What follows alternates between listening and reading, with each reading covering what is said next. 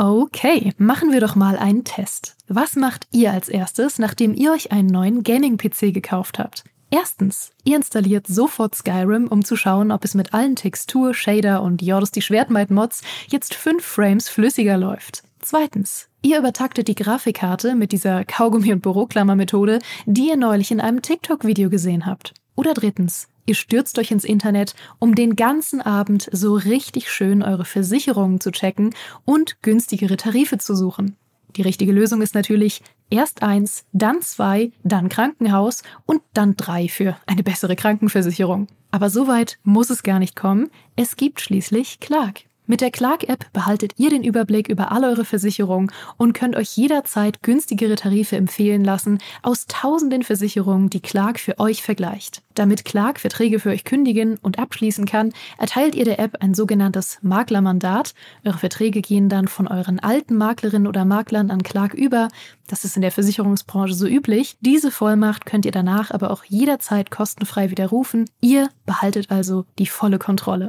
Wenn ihr jetzt eure Versicherung hochleveln wollt, dann holt euch die kostenlose Clark-App, fügt zwei eurer bereits bestehenden Versicherungen hinzu und bekommt mit dem Code Gaming24 sogar noch einen 30 Euro Shopping-Gutschein für eure Lieblingsshops wie Amazon, Mediamarkt und Co. obendrauf. Ach ja, und lasst das bitte mit dem Kaugummi und der Büroklammer. Wer soll denn sonst in Zukunft den Podcast hören?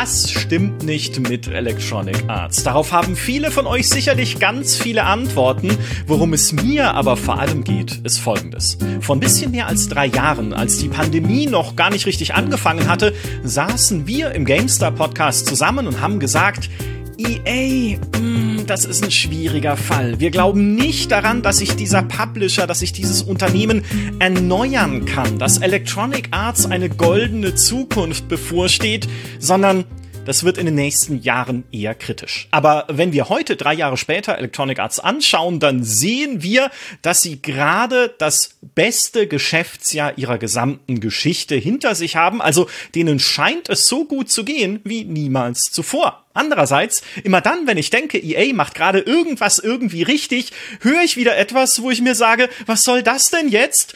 Eine NFT-Plattform in EA Sports spielen? Wirklich? Also, was ist denn nun? War unser Abgesang damals verfrüht und was passiert da genau gerade bei Electronic Arts? Das bespreche ich jetzt mit demjenigen, der vor drei Jahren unser vernichtendes Urteil überhaupt erst gefällt hat. Er ist Unternehmensberater bei 1789 Innovations und Podcaster bei Corporate Therapy und Critical Infinity. Herzlich willkommen, Human Nagafi. Guten Tag. Schön, dass du da bist. Das ist ja quasi deine Videopremiere hier bei oh uns. Gott, hallo. Wir haben schon so viele Podcasts zusammen aufgenommen. äh, ich freue ich freu mich sehr. Ich hätte dich auch gerne vorgestellt als mein Lieblingsunternehmensberater, weil äh, du äh, nicht nur einer der wenigen bist, die ich überhaupt kenne, sondern ähm, für dich weil du auch der einzige davon bist, der sich extra ein Monster-PC gekauft hat, um Minecraft zu modden. Das ist das eine. Und du bist auch auf der Seite des Guten, weil wir damals, weiß ich noch, hm. als wir unsere ersten Podcasts zusammen aufgenommen haben, haben wir gesagt, wir schieben immer die Schuld für alles, was in dieser Branche schief läuft, auf die Unternehmensberater, äh, Berater, die Activision und Microsoft und äh, weiß ich und EA und Ubisoft halt alle äh, nur noch beraten, mehr Monetarisierung in ihre Spiele einzubauen. Und äh, du sagst ja gerade nein, bitte nicht alles in Grund und Boden monetarisieren, sondern seid doch mal wieder kreativ und innovativ. Und ähm, das weiß ich sehr zu schätzen. Das ist natürlich alles aus Eigeninteresse, weil ich ja nicht durchmonetarisierte Spiele spielen will. Aber ja, ja klar. Ja. Das gehört den Guten. ja, richtig so. Ähm, Human und ich haben schon ganz viele Industrieanalysen aufgenommen. Wir haben über Microsoft gesprochen. Wir haben über Embracer gesprochen, was wir vielleicht auch mal wieder updaten müssen in nächster Zeit, weil da ja gerade größere Entlassungen angekündigt wurden. Ähm, wir haben über äh, die Zukunft von Valve gesprochen und die Zukunft von Steam gerade vor kurzem erst. Also es gibt schon eine, eine ganzen einen Backkatalog äh, von, von Gesprächen über die Industrie. Und ich habe mir gedacht, wir müssen tatsächlich jetzt mal ein Update machen zu Electronic Arts und das basiert auf der nicht E3 dieses Jahr, also auf dem Summer Game Fest, wo sie ja fast komplett abwesend waren. Ne? Es gab ein bisschen was zu sehen zu dem Immortals of Aveum, zu ihrem EA Originals Spiel, aber sonst gab es überhaupt kein Electronic Arts Showcase. Es gab im letzten Jahr auch überhaupt kein eigenes Showcase, keine EA Play von ihnen, also die geben sich gerade sehr zurückhaltend. Gleichzeitig, wenn du halt diesen Geschäftsbericht von ihnen anschaust, siehst du über 7,4 Milliarden Dollar äh, Jahresumsatz, äh, was Rekord ist. Also EA ist äh, so dick wie sie es noch nie waren, kann man sagen. Ähm, wollen wir vielleicht, bevor wir darüber reden, äh, wie das kommt und was dahinter steckt und warum wir vielleicht ein paar Punkten doch immer noch skeptisch sind, was ihre Entwicklung angeht, äh, wollen wir vielleicht nochmal recappen, warum wir damals so skeptisch waren und wo damals unser Urteil hergekommen ist? Gerne, schieß los.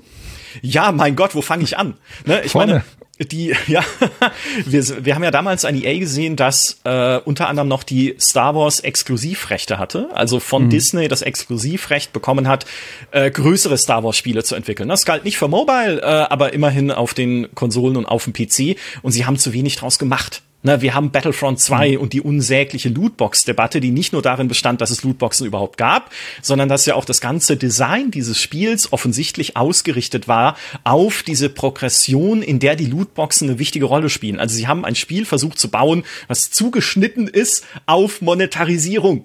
Und das sind mhm. immer schon so, so Warnsignale. Also nicht irgendwie Gameplay first oder hey, wir machen ein cooles Star Wars Spiel, sondern es wirkte zumindest so, dass an allererster Stelle der Wille steht, damit Geld zu verdienen. Ist ja nicht verkehrt, müssen sie ja auch irgendwo. Aber es war schon äh, sehr deutlich und hat dann ja auch zu den entsprechenden Beschwerden äh, geführt. Battlefront 2 hat danach auch noch Jahre gebraucht, um überhaupt an dem Potenzial zu kratzen, das es ja hatte. Ja, es war ja eigentlich ein tolles Star Wars Multiplayer Spiel für das sie dann nach und nach auch noch zusätzliche Szenarien veröffentlicht haben.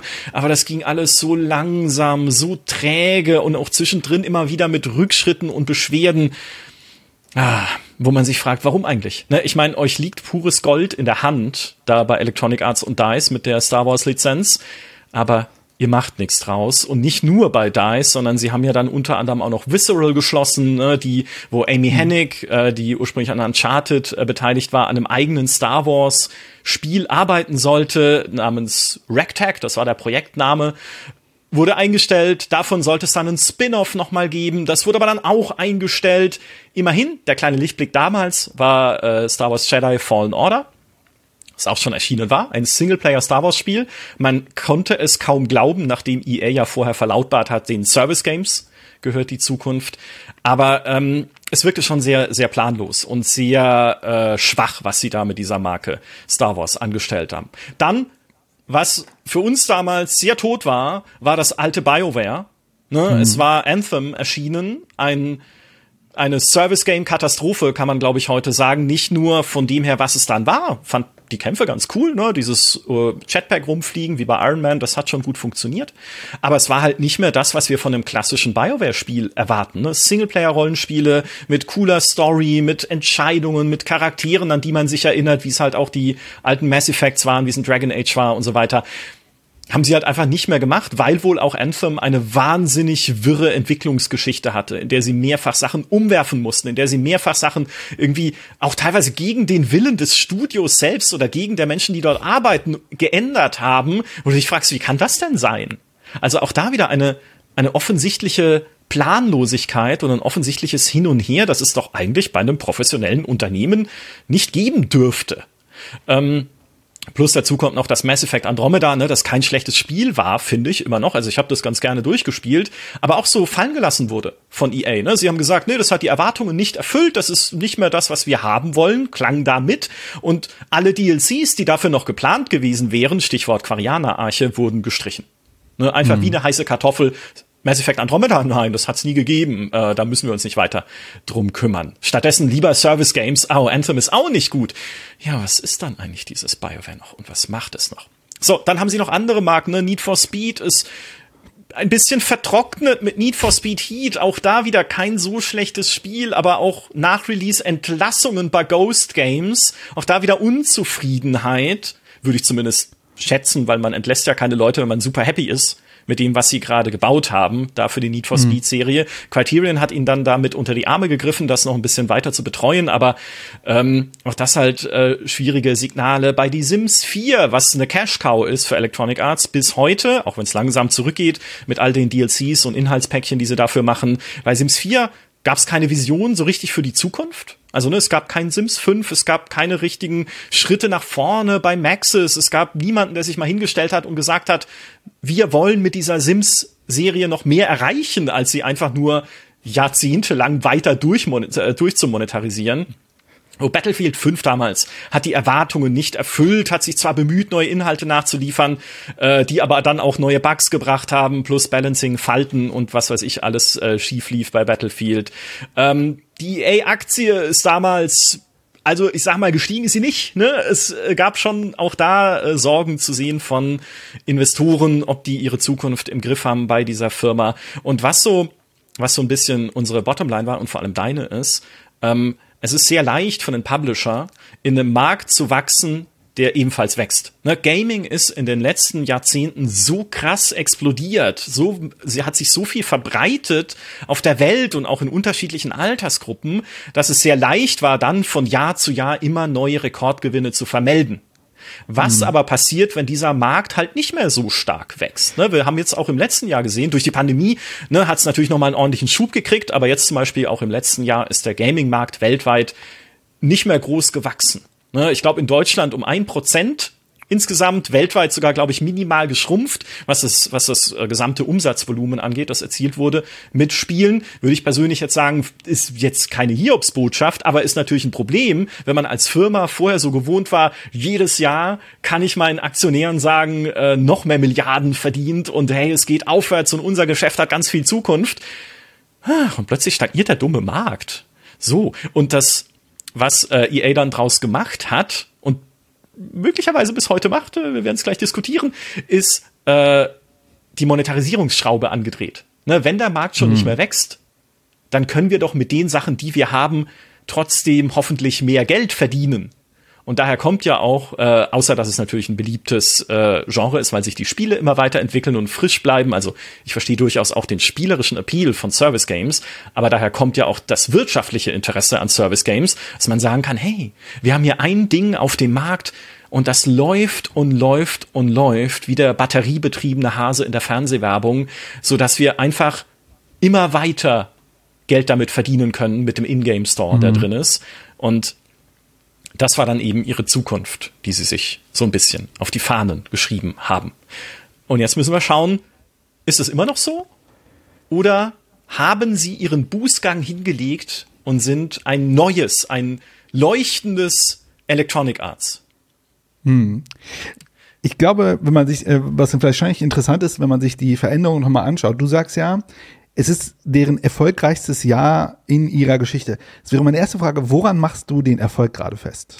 Oder woran hast du ihn festgemacht? Also das war natürlich finanziell, was du meinst. Ja, aber nicht, genau. Ja? Ich würde sagen, nicht am Wachstum, ne, weil im Vergleich zum Vorjahr ist es nicht so viel mehr Umsatz geworden, aber nur wenn man mhm. sich die Zahl anguckt, ne, wenn man rein auf dieses Net Revenue, also auf das, okay. was sie an Geld ja. reinschaufeln oder was von außen in sie reingeschaufelt wird in die Firma, dann ja. haben sie noch nie mehr verdient als jetzt. Genau, denn ich glaube, was äh, der, deren Umsatz ist äh, ähm, das höchste. Also wenn wir uns anschauen, wenn ich jetzt mal weiter zurückgehe, so 2017, dann sind wir glaube ich bei 4,8 Milliarden, jetzt sind wir bei 7,4 Milliarden, also ein deutlicher Anstieg. 2018 5 Milliarden, jetzt 7,4 Milliarden. Was aber interessant ist, ist, dass die Profitmarge nicht gleich mit hochgegangen ist. Das mhm. heißt, äh, der Gewinn oder wenn wir, wenn wir mal eine andere äh, Kennzahl nehmen, sowas wie sogenannter EBIT, also sozusagen äh, die, die Einnahmen vor Steuern und Abschreibung und so weiter, das ist relativ nicht ähnlich gestiegen. Also, keine Ahnung, 2017 oder 2018 war der EBIT bei 1,5 Milliarden, jetzt sind wir bei 1,8 Milliarden. Das heißt, die Profitmarge wirkt so, als wäre sie nicht so stark mitgestiegen. Und jetzt kommt für mich eigentlich die, die spannende Beobachtung, die ja auch in dem reingeht, was wir vor drei Jahren gesagt haben, mit diesem in einem wachsenden Markt mitwachsen ist einfach, aber wie ist denn der, wenn der Gesamtmarkt nicht mehr wächst? Mhm. Was interessant ist, ist, dass seit 2000 äh, also als wir das letzte Mal gesprochen haben, ist ja der Aktien, äh, die Marktkapitalisierung. Also sozusagen alle ausstehenden Aktien multipliziert mal mit dem jeweiligen Aktienpreis in dem Zeitpunkt das müssen, so grob hatte er seinen Höchststand in 2020 bei 42 Milliarden und ist jetzt bei 35 Milliarden. Das heißt sogar, wenn wir merken, ne, Umsatz steigt und äh, die machen mehr Geld und äh, Gewinne sehen auch noch vernünftig aus und so weiter, äh, die, die, die Analysten, ne, da, da kommt ja im Grunde am Ende dieser, äh, die, das Ding her, die sind nicht begeistert davon. Ne? Also man muss auch sagen, Analystenerwartungen sind ja auch nochmal eine, eine eigene Disziplin, die man kritisieren ja. kann. Und ich bin ja kein Analyst, deswegen, aber ähm, die, die Erwartungen erfüllen sie nicht. Und anscheinend, äh, ja, anscheinend äh, ich meine, die Frage ist ja, womit machen sie die meisten Umsätze? Also, was, so, was sind die, die, die Treiber und wie riskant sind die? Denn da, davon treibt, treibt, äh, ist einiges getrieben. Vielleicht noch eine Besonderheit bei EA. Soweit ich weiß, ich bin, bin jetzt nicht so ganz tief in dieser Analystenwelt drin, wird EA als sogenannte Growth-Unternehmen betrachtet. Mhm. Also in der, in der, in der, so bei den Analysten und Unternehmen, die an der Börse sind, ist mal ganz vereinfacht, unterscheidet man zwischen sogenannten Growth-Aktien und Value-Aktien. Ne, Value-Aktien sind sozusagen ähm, Aktien, wo man sagt, naja, das Unternehmen ist eigentlich am Ende seines Wachstums, ne? also es hat sozusagen den Markt jetzt genommen und jetzt geht es darum, sozusagen über lange Zeit das Geschäft stabil zu halten. Da, da macht man sich jetzt keine hohen Hoffnungen im Sinne von, da, das wird nochmal richtig krass, ne? Da, da, da, also sozusagen dieses Ding mit, äh, wenn ich da jetzt rein investiere, könntest du mal richtig krass springen, mhm. aber es könnte auch riskant sein. Und äh, ja, genau, Growth-Aktien sind die Aktien, wo man sagt, da steckt, das Unternehmen hat riesen Wachstumspotenziale noch in diesem Markt. Ähm, das sollte man immer auf dem Schirm haben. Das sind die Gaming-Industrie, die Gaming-Industrie ja prinzipiell, weil die Industrie ja noch immer noch wächst.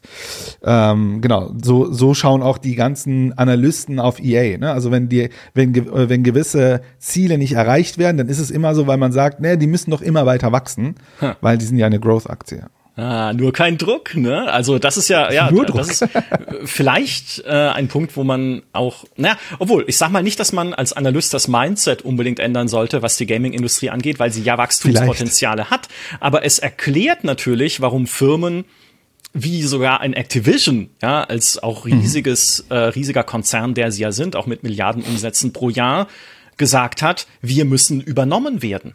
Ne? Weil ja. sie einfach nicht gesehen haben, dass selbst sie, die so mächtig sind, dieses Wachstumspotenzial alleine also aus eigener Kraft ausschöpfen können. Wenn man halt dann guckt in Richtung Zukunftstechnologien wie Cloud Gaming, wie Spielestreaming, naja, wir sind ja nur das kleine Activision, das nicht mal einen eigenen Streaming-Dienst aufbauen können würde. Nee, wir müssen uns verheiraten mit einem Technologiekonzern wie Microsoft, die einfach schon diese Cloud-Infrastruktur haben, die Serverparks haben, die äh, logischerweise ganz viele tausend Menschen beschäftigen, die ganz vorne mit dabei sind beim Thema Streaming, Cloud, KI und alles, was äh, sonst noch in der Technologie Zukunft eine ja. Rolle spielt. Ne? Wir brauchen so einen Partner, um weiterzukommen. Äh, unter anderem hat ja Activision, glaube ich, auch mit Facebook mal gesprochen, beziehungsweise mit Meta. Ähm, mhm. Dann halt mit Microsoft und daraus entstand ja dann die noch immer schwelende Übernahme. Mal gucken, ob sie dann am Ende durchgeht. Aber äh, ja, das also ich finde, das ist ein, ein glaube ich, ein, eine sehr gute Erklärung dafür, dass sie halt eigentlich diese Growth, äh, dieses Wachstum weiter von ihnen erwartet wird, mhm. aber sie langsam an so einen Deckel stoßen und merken, oh, wie, aber mh, hm, kriegen ja, wir gar nicht muss, mehr hin. Also man muss, ja, man muss vielleicht auch äh, gegenüber den äh, Analystenkollegen sagen, ähm, wahrscheinlich, äh, ich, ich, ich will jetzt kein Analystenbashing machen oder so, aber vielleicht ein bisschen, in dem Sinne, dass Analysten manchmal ähm, ein sehr, sehr knappes Kurzzeitgedächtnis haben und vergessen haben, dass wir vielleicht eine besondere, also dass es besondere Effekte in der Pandemie gibt und man, man wendet immer noch ähnliche Maßstäbe an, wo man eigentlich weiß, äh, dass der Markt sich äh, äh wieder stabilisiert. Dazu muss man natürlich sagen, eine Pandemie wühlt natürlich erstmal einen Markt auf, ne? also gewisse Prioritäten verschieben sich und so weiter, Potenziale schöpfen sich und natürlich schauen auch Analysten ein bisschen drauf und sagen, wer kommt jetzt als Gewinner daraus? Ne? Und dann anscheinend nicht EA für die. Hm. Also EA hat, hat, es nicht geschafft, sozusagen die, die Verschiebungen im, im Marktumfeld zu kapitalisieren. Und das ist vielleicht eine Bestrafung. Oder man könnte auch argumentieren, das ist eine, ja, ähm, zu hohe Erwartung, die dann sozusagen dieses Kurzzeitgedächtnis-Ding nicht hatte. Vielleicht noch mal so eine Besonderheit zu dem, was du gesagt hast mit diesem ähm, in diesem in diesen neuen Märkten einsteigen und so weiter. Ich glaube, also äh, Gaming ich betone das ja immer wieder in diesem Podcast, also auch in unseren Industrie-Podcast, dass Gaming eine ganz besondere Industrie ist. Die ist relativ jung, also relativ jung, die wird ja auch anscheinend immer älter. Sie ist sehr technologiegetrieben, sehr innovationsgetrieben. Sie basiert sehr, sie, sie ist sehr nah beim Kunden, also Industrien, also bei, bei den Nutzern und so weiter. Es ist auch noch, macht eine Industrie sehr, sehr besonders, es ist sehr auch Community getrieben und so weiter. Also da passiert sehr viel sozusagen auch über diesen Communities. Es hat ganz viele Besonderheiten, dass es eine super schnelle Industrie ist auf der einen Seite, obwohl die Produktion langwierig ist. Ne? Also es dauert ja schon ein paar Jahre, bis ein Spiel produziert wird. Und wenn wir uns die angucken, waren die großen oder sind oder waren, könnte man sagen, die großen ja schon sowas wie Electronic Arts, Take-Two, Activision und so weiter. Und ähm, wenn man sich den Geschäftsbericht von Electronic Arts anschaut und sich sozusagen die Risikoberichterstattung durchliest, dann wird einem auffallen, dass dort, also für, aktuell ist glaube ich der für 2022, wird einem auffallen, dass da eine sehr große, aus meiner Sicht, Betonung, man könnte auch Überbetonung auf die neuen Wettbewerber ist. Und dass diese neuen Wettbewerber, die benannt dort im Grunde Amazon, Google, äh, mhm. Microsoft und so weiter sind, mh, die jetzt anfangen, diesen Markt zu konsolidieren. Weil das, was du meinst mit, sie suchen sich Partner, man könnte auch argumentieren, wie auch Netflix und so weiter das gemacht haben, was sie ja brauchen, ist ja eigentlich nur Kapital. Und das kriegen sie auch von Private Equity und anderen Kapitalgebern. Und bei, bei Electronic Arts sind 25, 26, 27 Prozent Private Equity, ne, BlackRock und so weiter, Vanguard, mhm. die man groß kennt. Mhm, äh, aber anscheinend äh, ist diese Konsolidierung von den großen Technologieunternehmen deutlich stärker, weil die, glaube ich, dort einfach mehr Synergien auch in ihrem Kerngeschäft sehen. Ich finde es halt dahingehend ein bisschen lustig, weil auf der einen Seite sind sie die großen Player, aber jetzt kommen halt diese Juggernauts von Unternehmen. Und eigentlich, wie du schon sagst, so, wie soll man denn da jetzt weitermachen? Also, ja. man, also Electronic, also in dem Moment, wo Microsoft und äh, Amazon ist ja eher noch so äh, verhalten, darüber haben wir auch schon gesprochen. Aber in dem Moment, wo die entscheiden, wir wollen hier mal investieren, dann schrumpfst du plötzlich wirklich zu so einem Mittelstandsunternehmen im Vergleich zu ja. Microsoft. Ja. Sie sind ein Mid-Size-Employer in den USA, laut Forbes. Mid-Size. Ja. Okay. Also äh, fand ich ganz spannend, weil es einfach noch so viel größere Unternehmen gibt. Ich glaube, ja. wenn ich noch die, die Analysten noch ein bisschen weiter bashen darf, ähm, ich glaube, was dann aber tatsächlich auch Analysten enttäuscht hat, war ja, dass sie es nicht geschafft haben, übernommen zu werden bis jetzt Electronic Arts, weil der Andrew Wilson, ihr Geschäftsführer, hat ja selbst mal gesagt, er sieht seine Firma, obwohl sie so groß und auch so gut aufgestellt ist, zumindest umsatzmäßig, als Übernahmekandidaten. Und es gab im letzten Jahr auch, das wurde inzwischen bestätigt von hinter den Kulissen, Gespräche mit Comcast. Das ist die Mutterfirma, ein Medienkonzern hinter NBC Universal ne, hinter der Senderkette unter anderem und von verschiedenen anderen Unternehmen. Und mit denen haben sie sich tatsächlich zusammengesetzt, um drüber zu reden, wollt ihr uns nicht aufkaufen? Die Forderung von Electronic Arts war dann aber, wenn wir diese Fusion eingehen, ne, wenn wir sagen, wir werden Teil dieser Comcast Unternehmensfamilie, wollen wir darin trotzdem unabhängig bleiben? Also ihr redet uns nicht rein. Und wir wollen, dass Andrew Wilson Geschäftsführer bleibt, weil der offensichtlich ein ganz gutes Standing hat bei dieser Firma. Äh, das hat, hat dann aber nicht geklappt, ne? Das wollte dann irgendwie Comcast beziehungsweise die Eigentümerfamilie nicht und so haben sich diese Verhandlungen dann zerschlagen. Äh, es soll auch Gerüchten zufolge sollte es auch Verhandlungen mit Amazon gegeben haben, aber das war nur ein Gerücht. Also da wurde dann auch bestätigt, dass äh, die haben nicht miteinander gesprochen. Ich könnte mir aber gut vorstellen, dass wenn man mit Comcast redet, wenn man mit NBC Universal redet, dann redet man auch mit anderen. Und wenn es nur informell erstmal ist, ne, wenn man sich zusammensetzt und sagt, hey, ja, hier Jeff Bezos, ne, oder um Himmels Willen, wen es noch so gibt, äh, hast du nicht ein paar Milliarden. Auch Facebook, ne, auch Meta. Habt ihr nicht Bock, irgendwie bei uns mit einzusteigen? Also, ich glaube schon, dass sie sich halt noch ein bisschen weiter dann umgeschaut haben, aber bis jetzt hat es nicht gefruchtet. Ähm, ich vielleicht das nur als kleiner äh, als kleine oder als kleiner Seitenhieb kann man sagen. Es ist schön, dass EA sagt, sie wollen ihre Unabhängigkeit bewahren sich dann aber Spielestudios selber einkauft, wie in BioWare, und sie auf links dreht, so ein bisschen in den Spielen, die sie machen. Das ist ein unendliches Spiel, ein unendliches Spiel.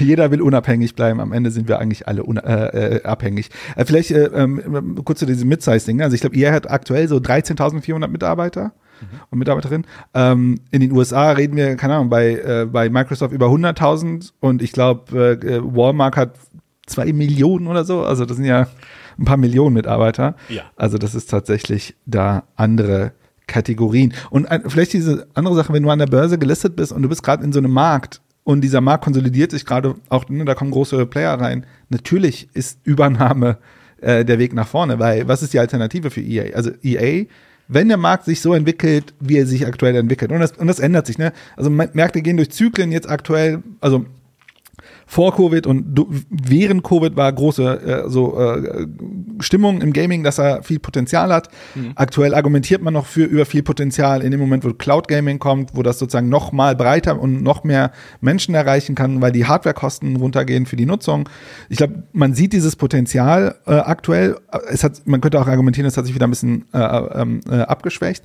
Aber ich glaube, die, die Nummer ist dass jetzt EA irgendwann so ein 50.000, 100.000 Mitarbeiter Unternehmen wird so und das Gaming Unternehmen wird ist wahrscheinlich unrealistisch. Deswegen ist dieser Weg nach vorne bei Microsoft, äh, sorry, dieser Weg nach vorne bei der Übernahme klar. Und ich wundere mich halt einfach nur an der Stelle, ähm, zu denken, dass man über ein Medienunternehmen dann wahrscheinlich äh, äh, ja, eine schlaue Akquisition.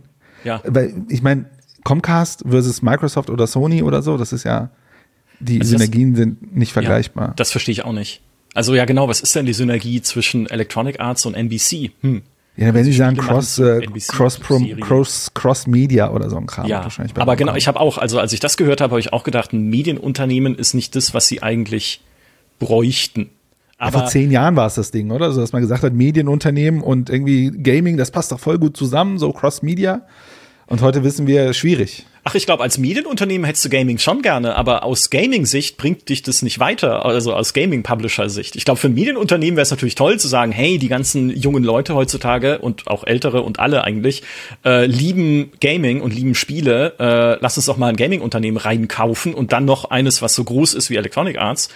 Also wenn ich Comcast wäre, würde ich schon sagen, hm. okay, das klingt gut. Aber wenn ich EA wäre, würde ich sagen, aber was bringt ihr denn auf den Tisch? Seid ihr irgendwie führend bei beim Cloud-Geschäft, bei KI, bei überhaupt irgendwas.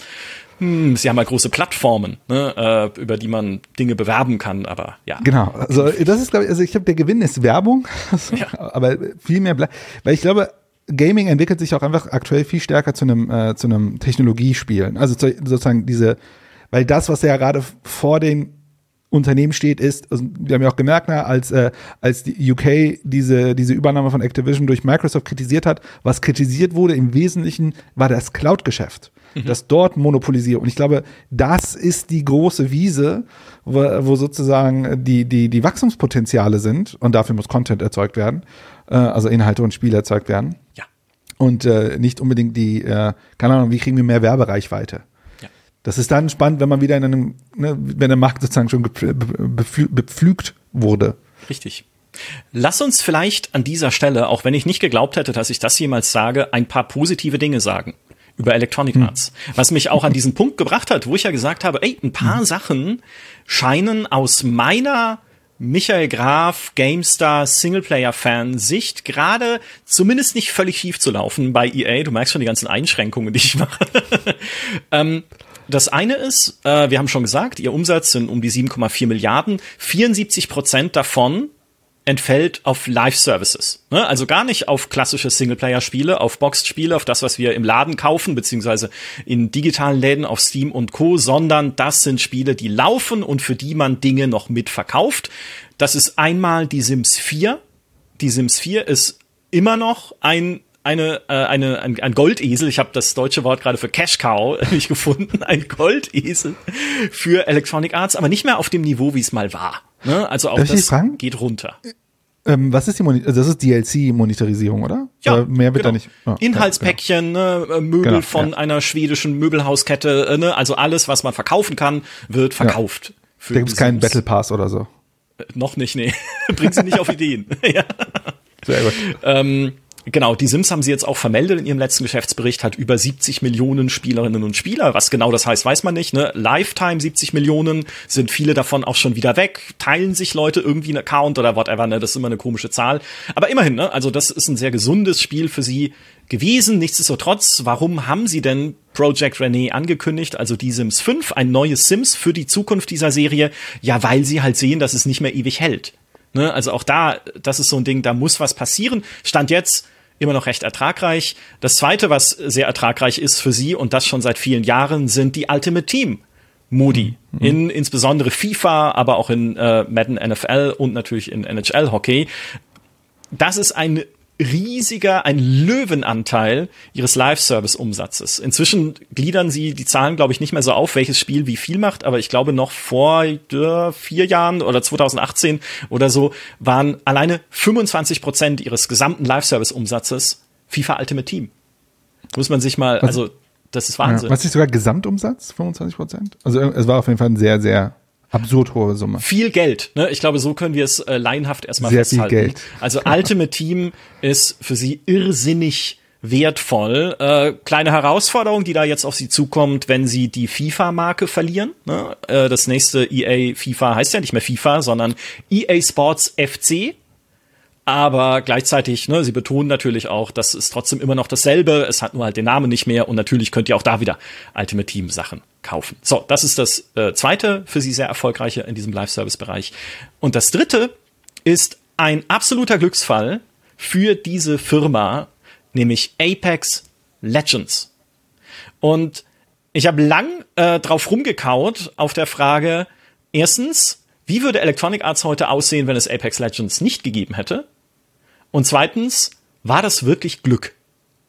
Ähm, ich weiß noch, wie Apex damals angekündigt wurde. Dimi war da, äh, ich glaube sogar bei einem Event in den USA und äh, davon wusste ja niemand vorher. Ne, wir sind da auch, da wurde uns zwar angekündigt, wir machen ein neues Spiel und hey, ihr könnt die Zukunft von Respawn sehen und wir so, oh geil, neues Titanfall. Nein, es ist ein Free-to-Play Battle Royale Hero Shooter mit Lootboxen und Cosmetics. Und wir saßen da und haben gesagt, oh cool, das ist ja, das äh, setzt ja alle Trendhäkchen gerade, viel Spaß beim Scheitern. Aber es ist nicht gescheitert. Es ist heute eines ihrer wichtigsten Service-Spiele. Sie haben Anfang 2022 gesagt, dass dieses Spiel bis dahin, also in gut drei Jahren seiner Existenz, über zwei Milliarden US-Dollar abgeworfen hat. Also absolut, äh, absolute Traumzahlen für ein Projekt, was bei Respawn eigentlich begann als nur ein kleines Team arbeitet dran, so ein bisschen also man, es klingt fast wie so ein Passion Project, ne, also ein Leidenschaftsprojekt, an das man sich halt mal gesetzt hat. Ich glaube, so ganz stimmt es nicht. Also es ist ja schon, äh, gerade weil es diese ganzen Trends mitnimmt, es ist schon sehr mit, mit einer klaren Vision entwickelt worden, sich da in diesen Markt reinzusetzen, der Battle Royale und Hero Shooter, also irgendwo zwischen äh, Fortnite und Overwatch, was ja da schon so mhm. auf dem absteigenden Ast war. Nichtsdestotrotz, ne, dass sie es überhaupt nicht vorher angekündigt haben, dass es ja dieser, dieser plötzliche Release war, dann begleitet von einem gigantischen Influencer-Marketing, wo ja alleine Ninja, der es gespielt und gestreamt hat, eine Million Dollar bekommen haben soll von EA. Aber das war halt, das, das ist so eingeschlagen, dann zu dem Zeitpunkt. Ne, sie haben ja damals vermeldet, 50 Millionen Menschen haben das allein im ersten Monat äh, schon gespielt. Bis heute steht das in den Top 5 der Steam-Charts mit über 200.000 gleichzeitig aktiven äh, Spielerinnen und Spielern. Und schon damals, ähm, glaube ich, war es halt ein, ein Teil dieses Erfolges. Nicht nur, dass es von Anfang an ein sehr gutes Spiel war. Ne? Also es war relativ, hatte zwar technische Probleme, aber es war relativ gepolished. Es war, es hatte nicht super schnelles Gameplay, nicht mehr ganz so wie Titanfall, aber trotzdem war es, äh, war es angenehm schnell. Es hatte eine gute Betonung von Teamplay, auch mit diesem Ping-System, wo du Sachen markieren kannst. Es sah gut aus und vor allem, äh, wir haben vor kurzem ein Interview geführt mit dem Vizepräsidenten von Amazon Games. Also von derer, mhm. von deren äh, Games-Abteilung mit dem Christoph Hartmann. Und der hat gesagt, es gibt drei Erfolgsfaktoren für ein Spiel, die er absolut wichtig findet. Und das ist, äh, das sind Team, Technologie und Marke. Also hast du ein Team, das vorher schon zusammengearbeitet hat, das Abläufe äh, äh, drauf hat, ne, das Workflows hat, die etabliert sind, das Tools hm. hat, mit denen es gut arbeiten kann. Das hatten sie bei Apex. Es kommt von Respawn, die haben vorher Titanfall gemacht, zusammen. Haben sie eine Technologie, die etabliert ist? Ja, sie haben die Source Engine, Valve Source Engine. Haben wir extra vor diesem Talk nochmal nachgeschaut, ob das wirklich stimmt, weil wir es beide nicht glauben konnten. Aber sowohl Titanfall als auch dann Apex Legends basieren halt auf dieser Source Engine. Und haben sie eine Marke, auf der sie aufsetzen können? Ja und nein. Ja, Apex Legends setzt auf, auf dem Titanfall-Universum, aber Titanfall war jetzt nicht der große kommerzielle Hit. Was sie aber daraus schöpfen konnten, war etwas, was, glaube ich, Apex Legends auch sehr geholfen hat jetzt über die Jahre, nämlich einfach Lore, Hintergrundgeschichte, mit der sie es füllen konnten. Ähnlich wie Blizzard bei Overwatch, ne, dass diese ganzen Legenden, diese Figuren, die da eingeführt werden, die werden dann halt auch unterfüttert mit einem Universum und einer Vergangenheit und mit weiß ich, Zielen oder so. Ich spiele Apex Legends, ich kenne diese Figuren nicht, aber das ist immer schon äh, ein ganz, ganz gutes Gefühl, wenn man sich in ein Universum begibt, was halt schon ein bisschen ausgearbeitet ist und nicht in so, ein, in so eine weiße Leinwand, wo ich gar nicht weiß, hä, wer bin ich da, gegen wen kämpfe ich eigentlich, warum kämpfe ich da eigentlich ähm, und äh, warum soll ich das, also warum soll mir das Spaß machen? Ähm, und diese drei Faktoren, also Teamtechnologie und Marke, sind da sehr gut zusammengekommen, sage ich mal, bei Apex Legends. Deswegen mhm glaube ich fast, dass äh, ja, es trotzdem vielleicht natürlich ein bisschen Glück war, dass es zum richtigen Zeitpunkt gerade auch gekommen ist, ne? wo dann irgendwie viele Streamer ein neues Spiel gesucht haben, was sie spielen können. Hey, kein Bock mehr auf Fortnite vielleicht oder so. Oder die Leute haben sich dran satt gesehen. Ne? Man muss auch natürlich, wenn man äh, Sachen streamt, immer neuen originellen Content bringen. Und hey, da gibt's diesen neuen Shooter und ähm, lass uns den mal ausprobieren. Hey, der hat flottes Gameplay, der hat cooles Teamplay. Also warum nicht den mal ein bisschen weiter streamen? Ne? Also sie mögen durchaus auch Glück gehabt haben bei diesem initialen Erfolg, aber es war auch clevere Planung. Ne, man gibt es Respawn. Man lässt es auch nicht äh, in riesengroß gleich entwickeln wie ein Battlefield, sondern erstmal in klein. Ne, eine Map, mhm. dafür bitte polished es. Nochmal, es gibt immer noch, also ich glaube, Apex Legends hat bis heute so seine technischen Macken, aber ne, polished es, sorgt für ein gutes, spaßiges Gameplay. Ihr könnt das. Selbst ich habe Titanfall gerne gespielt, nicht nur weil die Kampagne von Titanfall 2 absolut super gut ist, sondern auch weil das, weil das Movement halt Spaß macht im Multiplayer. Auch wenn man zu Fuß mhm. unterwegs ist und nicht mit diesem riesigen Roboter mit dem Titan. Also, sie haben es geschafft, Respawn äh, quasi genau wie eine Schachfigur genau dahin zu stellen, wo sie so ein Service-Game-Erfolg erzeugen konnten. Mhm. Und da muss man sagen, das ist schlau. Da haben sie Glück gehabt. Oder das.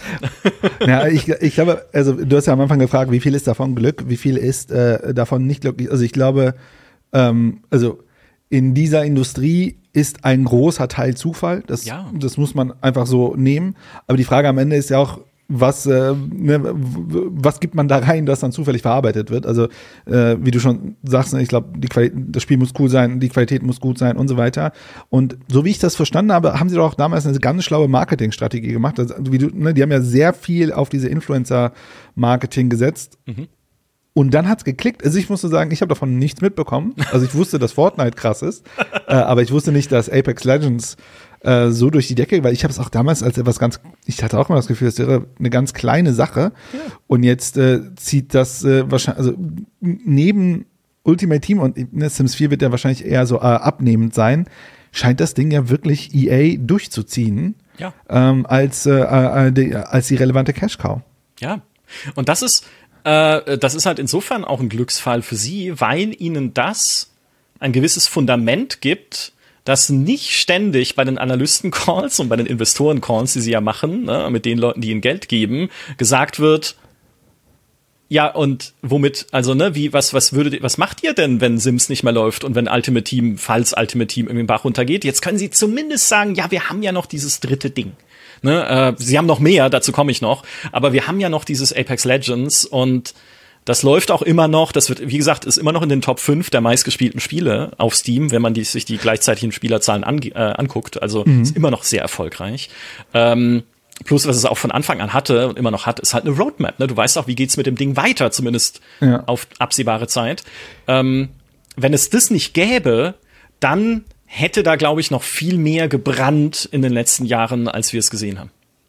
Ja, und also man muss aber trotzdem auch da wieder konstatieren, dass ähm, wir, also die haben eine Marke, Sims 4, was jetzt in der Phase des Übergangs auf Sims 5 ist. Und dann ist ja immer die Frage, kann man das übertragen oder nicht? Wir wissen, es gibt jetzt mehr Konkurrenz auf diesem Markt, also mindestens mit dem Spiel von Paradox. Also da kommt jetzt ein relevanter äh, Publisher, äh, der, der ein vergleichbares Spiel, der auch, sagen wir mal, in anderen Bereichen wie SimCity und so auch schon EA gezeigt hat, wie man es anders machen kann. Dann ist ja nicht unsignifikant, dass das Ding jetzt nicht mehr FIFA heißt, sondern Fußballclub. Das eröffnet ja prinzipiell erstmal den Markt, dass jetzt auch, also ich meine, wir reden zumindest habe ich das mal gehört, dass das ja eher der Casual-Markt ist, der sehr krass von dem bespielt wird. Also Menschen, die sich nur dieses eine Spiel kaufen. Mhm. Und es eröffnet sich ja jetzt schon so ein Fenster, dass ähm, der geneigte Casual-Player, der sich das Spiel jedes Jahr holt, dort vielleicht vom Regal steht und äh, dann eine Option hat, ein anderes Spiel auch auszuleihen. Ja. Sozusagen nicht mehr angewiesen ist. Also zumindest ist die Gefahr für Konkurrenz an der Stelle äh, größer. Kommt drauf an, wie die Konkurrenz. Ich meine, das ist eh eine sehr knappe Konkurrenz auf diesem Bereich. Wird auch interessant sein, ich, also das weiß ich nicht, was passiert mit der FIFA-Lizenz? Nimmt das jetzt jemand anders damit? Also keine Ahnung, was da los ist. Aber du hast im Grunde zwei, äh, zwei Bereiche, wo du eine Übergangsphase hast. Und die ja. Frage der Übergangsphase ist ja signifikant dafür, wenn wir uns sozusagen die Umsätze angucken, äh, äh, wie, wie diese Organisation oder wie das Unternehmen weiter profitabel ist. Und diese Fragen werden sich auch irgendwann bei Apex Legends äh, stellen. Das ist, also, wie soll ich sagen, leider sind das halt anders als äh, die, die Standard, so normale Ware, die immer gleich bleibt. Ne? Also bestimmte Sachen, Shampoo und so weiter kaufen wir immer. Da brauchen wir nicht jedes Jahr neue Innovationen oder ein Übergangsding. Da sind halt, also ich finde die, ich finde das lustig, dass diese Industrie so, und ich natürlich nachvollziehbar auf der einen Weise, so sehr getrieben ist in diese, wir wollen diese ein, das eine Produkt haben, aber eigentlich strukturell das ja fast gar nicht möglich ist, weil wir reden am Ende ja dann auch nur für, für ein, paar, ein paar Jahre, die immer sehr gut sein. Und Call of Duty scheint zu zeigen, das kann man auch expandieren über einen langen Zeitraum. Ähm, aber ja, und das ist halt interessant für eine, eine, eine Wirtschaft oder äh, die insbesondere auf sich auf Planbarkeit und Verlässlichkeit setzt und wie diese Welten im Grunde aufeinander äh, prallen. Also sozusagen der Drang der, Unterne der Unternehmen gegenüber Investoren Planbarkeit zu suggerieren bei in einem, aber in einer Industrie, die sozusagen schon selbst riskant wird, wenn man zu sehr da drauf setzt. Ja. Jetzt hast du schon wieder was Negatives gesagt, obwohl ich doch gerade EA oh. loben wollte. Aber du hast natürlich wie immer sehr, sehr recht, was man ja auch an den letzten Ereignissen bei EA ablesen kann. Ich meine, die haben sechs Prozent ihrer Belegschaft entlassen in ihrem äh, vierten Quartal ihres letzten Geschäftsjahres, also Anfang 2023. Ja. Und das machst du ja nicht, wenn du da sitzt und sagst, wir haben eine goldene Zukunft, sondern das machst du, wenn du sagst, hey, äh, ja gut, entweder wir sind zu viel gewachsen, ne, wir haben irgendwie zu viel Personal aufgebaut und jetzt zu hohe Kosten, wir müssen irgendwie die Kosten reduzieren, oder du machst es, wenn du sagst, okay, wir wir sehen doch, dass diese Risiken da sind ne, für unsere Umsätze, mhm. die du gerade richtig skizziert hast. Was passiert denn auch, wenn Apex Legends nicht mehr beliebt ist? Was passiert denn, wenn der nächste Shooter-Trend irgendwie äh, aus der Modding-Community, wie in Battle Royale ja auch war, hochploppt mhm. und wir äh, stehen wieder quasi bei Null, ne? was auch immer dann das nächste sein könnte. Extraction-Shooter vielleicht, ne? Ja. so wie Hand Showdown, das köchelt ja auch weiterhin noch vor sich hin. Äh, nicht umsonst hat äh, Call of Duty in Warzone 2 diesen DMC-Modus eingebaut, um da ein bisschen mitmischen zu können. Wie dem auch sei, ne? Also sie würden diese Leute nicht rausschmeißen, wenn sie sagen würden, alles tippitoppi, ne? Also wir bei EA, hier, läuft doch. Wobei, Sondern, wobei, sorry, also wobei, also um da so ein bisschen Kontrast reinzubringen, ähm, ich weiß nicht, warum sie die, also man weiß ein bisschen, warum sie die Leute entlassen haben, 6 Prozent. Wir reden um äh, über 700 Mitarbeitende, die entlassen werden. Wenn man sich anschaut, 2020 hatte EA 9800 Mitarbeiter. Heute haben sie um die 13.400. Das heißt, die haben schon über, insbesondere über die Pandemie aufgebaut.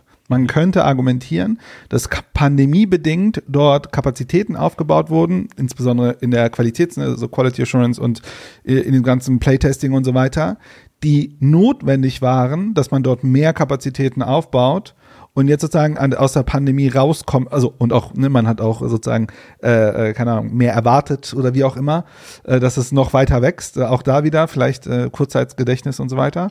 Und jetzt sozusagen aus der, aus der Pandemie rauskommt, merkt man, oh, äh, diese Kapazitäten brauchen wir nicht. Ne, wenn wir sie wieder, keine Ahnung, wenn die Leute wieder alle im Büro arbeiten oder was auch immer, äh, dann ist, sind bestimmte Rollen nicht mehr notwendig und so weiter. Also ich glaube, dass man kann äh, äh, sozusagen eine Argumentation finden, wo man sagt, die Mitarbeiterreduktion ist pandemiebedingt, mhm. wenn das der Fall sein sollte auch, mhm. äh, dass da sozusagen Überkapazität aufgebaut wurde und jetzt sozusagen eine Kapazitätskonsolidierung äh, stattfindet. Ja. Aber sie ist vielleicht auch äh, ausblickbedingt, na, wenn Sie halt sagen, das Wachstum in den nächsten Jahren wird nicht so, äh, so Bombe sein Und das tun sie ja ein bisschen. Ne? Sie dämpfen ja, ja, so leicht die Wachstumserwartungen. Sie sagen im nächsten Geschäftsjahr 7,3 bis 7,7 Milliarden. Das wäre eine ganz leichte Schrumpfung bis zu einem äh, ganz leichten Wachstum. Wäre natürlich immer noch äh, genial hohe Zahlen. Ne? Also musst du auch sagen, man bewegt sich ja da schon auf einem Rekordniveau für die ganze Firma. Aber es geht halt nicht rekordmäßig, raketenmäßig weiter hoch. Und dann lass mal lieber gucken, mhm. dass die Kosten niedrig bleiben. Genau, und das muss man sich ich meine, ich glaube, so als äh, einfacher Mensch guckt man da drauf und sagt sich so, ist doch alles super, warum sowas? Man muss natürlich verstehen, in dem Moment, wo eine, eine, ein Unternehmen an der Börse gelistet ist, geht es darum, dass man im Vergleich steht äh, äh, zu anderen Unternehmen, und zwar äh, insgesamt allen Unternehmen, weil es ja am Ende darum geht, wo ein Investor, dem vielleicht auch Gaming einfach egal ist, sein Geld hin allokiert. Also, ne, und ich glaube, an, an der Stelle ist es so, dass sogar wenn das Unternehmen gut geht, sie im Wettbewerb um Fremdkapital oder äh, kein Fremdkapital, also um, äh, um, äh, um sozusagen ähm, Investmentkapital, mhm. äh, sie dann trotzdem Entscheidungen treffen müssen, wo man sagen würde, als vielleicht äh, als jemand, der ein nicht börsennotiertes Unternehmen hat oder als wie gesagt äh, normal normal denkender Mensch, ähm, dass das eine gerechtfertigte Entscheidung ist, ähm, weil genau ne, dieses Problem im Gesamtmarkt äh, steht. Ja weil auch der Gesamtmarkt aktuell ja gerade ein bisschen ne, sich konsolidiert und äh, ein bisschen schrumpft. Ja. Äh, womit sie auch Geld verdienen, aber in Anführungszeichen nur 1,2 Milliarden Dollar in ihrem letzten Geschäftsjahr, ist Mobile. Ne? Ja, es ist wirklich, also eigentlich ist es lächerlich für Mobile Gaming, was ja der größte Markt weltweit ist. Aber da gibt's natürlich auch wiederum ganz andere Player, die da riesig sind, wie ein Tencent zum Beispiel. Und wer auch riesiger zumindest ist in dem Bereich, ist Activision. Die verdienen nämlich damit 3,5 Milliarden, weil sie King übernommen haben vor einigen Jahren. Also ich glaube, da waren ganz viele äh, andere Publisher äh, ganz schön angefressen, als King damals für über 5 Milliarden Dollar, also ganz schön teure Übernahme war das auch gewesen. Ähm, aber als sie an, an äh, Activision gegangen sind, das sind die Candy Crush-Macher. Und Candy Crush mhm. ist es läuft halt einfach. Plus Call of Duty Mobile, was Activision noch hat, was auch sehr gut funktioniert. So, EA hat versucht, dem nachzueifern. Ne, sie haben ja schon vor, mein Gott, inzwischen vor Urzeiten äh, PopCap Games äh, übernommen, beziehungsweise PopCap äh, Studios, wie es heute heißt. Das waren die Entwickler von Bejeweled und Plants vs. Zombies. Ähm, 2011 eingekauft für 650 Millionen Dollar plus irgendwie nochmal 100 Millionen in Aktienoptionen. Und da muss man sagen, das hat irgendwie nicht so gut funktioniert. Also nichts gegen Bejeweled oder auch Plants vs. Zombies, aber irgendwie, es gibt immer noch kein Plants vs. Zombies 3 auf Mobile so richtig. Diese Plants vs. Zombies Garden Warfare Spiele, äh, die sie auch auf die Konsolen, auf den PC gebracht haben, waren, waren nette Multiplayer-Shooter, aber das ist jetzt auch nichts, was den Markt umgekrempelt hätte. Also, sie haben sich da eigentlich Expertise eingekauft in diesem Mobile-Bereich, aber es nicht wirklich groß werden lassen. Und das letzte, was sie übernommen haben und wo sie sich auch noch mal ganz viel Umsatz mit reingekauft haben, sozusagen in die Firma, war 2021 Glue Mobile. Glue Mobile macht so Spiele mhm. wie Disney Sorcerer's Arena, Cooking Dash und Kim Kardashian Hollywood. Äh, das muss ich ablesen, weil die kenne ich alle nicht. Aber die sind wahnsinnig ich ertragreich. Dash. okay, immerhin. die sind wahnsinnig ertragreich. Glue Mobile hat in seinem letzten unabhängigen Geschäftsjahr über eine halbe Milliarde Dollar Umsatz gemacht im Jahr. Aber nur einen ganz kleinen äh, Jahresüberschuss von 20 Millionen, also klein aus, aus Unternehmenssicht, ne, wenn man es mit diesem hohen Umsatz vergleicht, weil sie sehr hohe Kosten hatten für Sales und Marketing. Ne, das ist immer das Problem, wenn du in diesem Mobile-Geschäftsfeld bist, insbesondere im Free-to-Play-Bereich, weil es gibt nur Free-to-Play auf Mobile, da kauft fast niemand Spiele gegen Geld. Wenn du da bist, hast du halt unendlich viel Konkurrenz. Ne, mhm. von Tencent und Co. Und um dann sichtbar zu sein und neue äh, Spielerinnen und Spieler akquirieren zu können, musst du halt in Werbung pfeffern, was geht. Ne? Du musst überall sein mit deinem Spiel, damit es wahrgenommen wird, dann, damit es wenigstens mal Leute spielen, Free-to-Play, und dann ist ja nochmal der Prozentsatz der Leute, die Geld reinstecken, deutlich geringer. Also dann fünf Prozent, drei bis fünf Prozent vielleicht, die dann da irgendwie äh, Kohle rein investieren, damit du anfängst, damit Geld zu verdienen. Ähm, was ja kleiner, äh, äh kleiner Ausflug einer der Gründe ist, warum Spielefirmen oder auch Medienfirmen Anzeigenunternehmen übernommen haben oder übernehmen wollen, ne? dass man eine eigene Agentur hat, die diese Werbung für einen schalten kann. und dieses Geld halt nicht nach draußen zahlen muss an irgendjemanden, der diese ganzen Werbesachen übernimmt. Ne? Da müssen ja dann auch Anzeigen in anderen Spielen eingeblendet werden und so, sondern wenn man eine eigene Agentur hat, die das macht, dann ist es ja wenigstens Geld, was im Haus bleibt sage ich mal, und nicht einfach äh, nach draußen verpufft. Deswegen möchte man dann gerne auch ein eigenes Marketing- und Anzeigenunternehmen haben. So, Glue Mobile, eingekauft, äh, sitzt in San Francisco, US-Unternehmen, ist auch mitverantwortlich für die guten Ergebnisse jetzt äh, von Electronic Arts, sagen sie auch in ihrem Geschäftsbericht. Glue Mobile läuft doch, aber es ist dieselbe Frage wie bei PopCap. Hat das, ist das nachhaltig? Also können Sie Glue so integrieren, dass Sie deren Mobile-Expertise tatsächlich umlegen können wieder auf Wachstum? Können die Ihnen helfen, äh, weiß ich nicht, das nächste Sims Mobile oder so zu entwickeln, um mal völlig in, den, in die leere Luft zu spekulieren? Was meinst du? Geht das so einfach? Also in der Regel nicht. Also ich glaube, da muss man äh, sehr realistisch sein. Also ähm, realistisch, immer so ein komisches Wort. Aber Organisationen oder Unternehmen in ihren unterschiedlichen Bereichen arbeiten erstmal operativ geschlossen. Also das heißt, äh, da findet nicht einfach sowas wie eine Vernetzung statt, nur weil ich ein anderes Unternehmen kaufe. Oft, wenn Unternehmen versuchen zu integrieren, ist es herausfordernd. Also ich glaube, EA hat ja selber eine sehr, wie soll ich sagen, mh, gerüttelte Vergangenheit von Unternehmen kaufen und integrieren, die sogar in der gleichen Industrie und gleichen Fokussierung haben und so weiter. Man hat ja da eher gehört, da wurden Leute sowohl mit Geld zu sehr überschüttet, aber auch Ziele wurden sehr sozusagen fokussiert gesetzt, äh, also sehr hoch gesetzt und ich glaube, diese Vergangenheit, da haben wir auch schon im letzten Podcast darüber diskutiert, warum sie eher schwierig ist. Das heißt, diese Idee, ähm, man kauft etwas und dann entsteht automatisch Synergie, ist extrem zu kurz gedacht. Hm, es gibt Unternehmen, die, äh, die, die versuchen, sowas aufzubauen. Man, äh, ich glaube, die Unternehmen, wo man merkt, wo es erfolgreich funktioniert, sind tatsächlich eher die Unternehmen, die wahrscheinlich ihre Einheiten sehr separat laufen lassen. Also wahrscheinlich, ich nehme mal an, King redet nicht jeden Tag mit Activision oder mit Blizzard. Wobei bei der Monetarisierung von einigen Blizzard-Spielen könnten sie sich wahrscheinlich ein bisschen Best Practice Ja, bitte redet haben. nicht mit, äh, ja, äh, redet bitte überhaupt nicht miteinander, wenn es um Monetarisierung geht, sondern äh, ja, redet bitte nicht über Diablo Immortal bei Activision.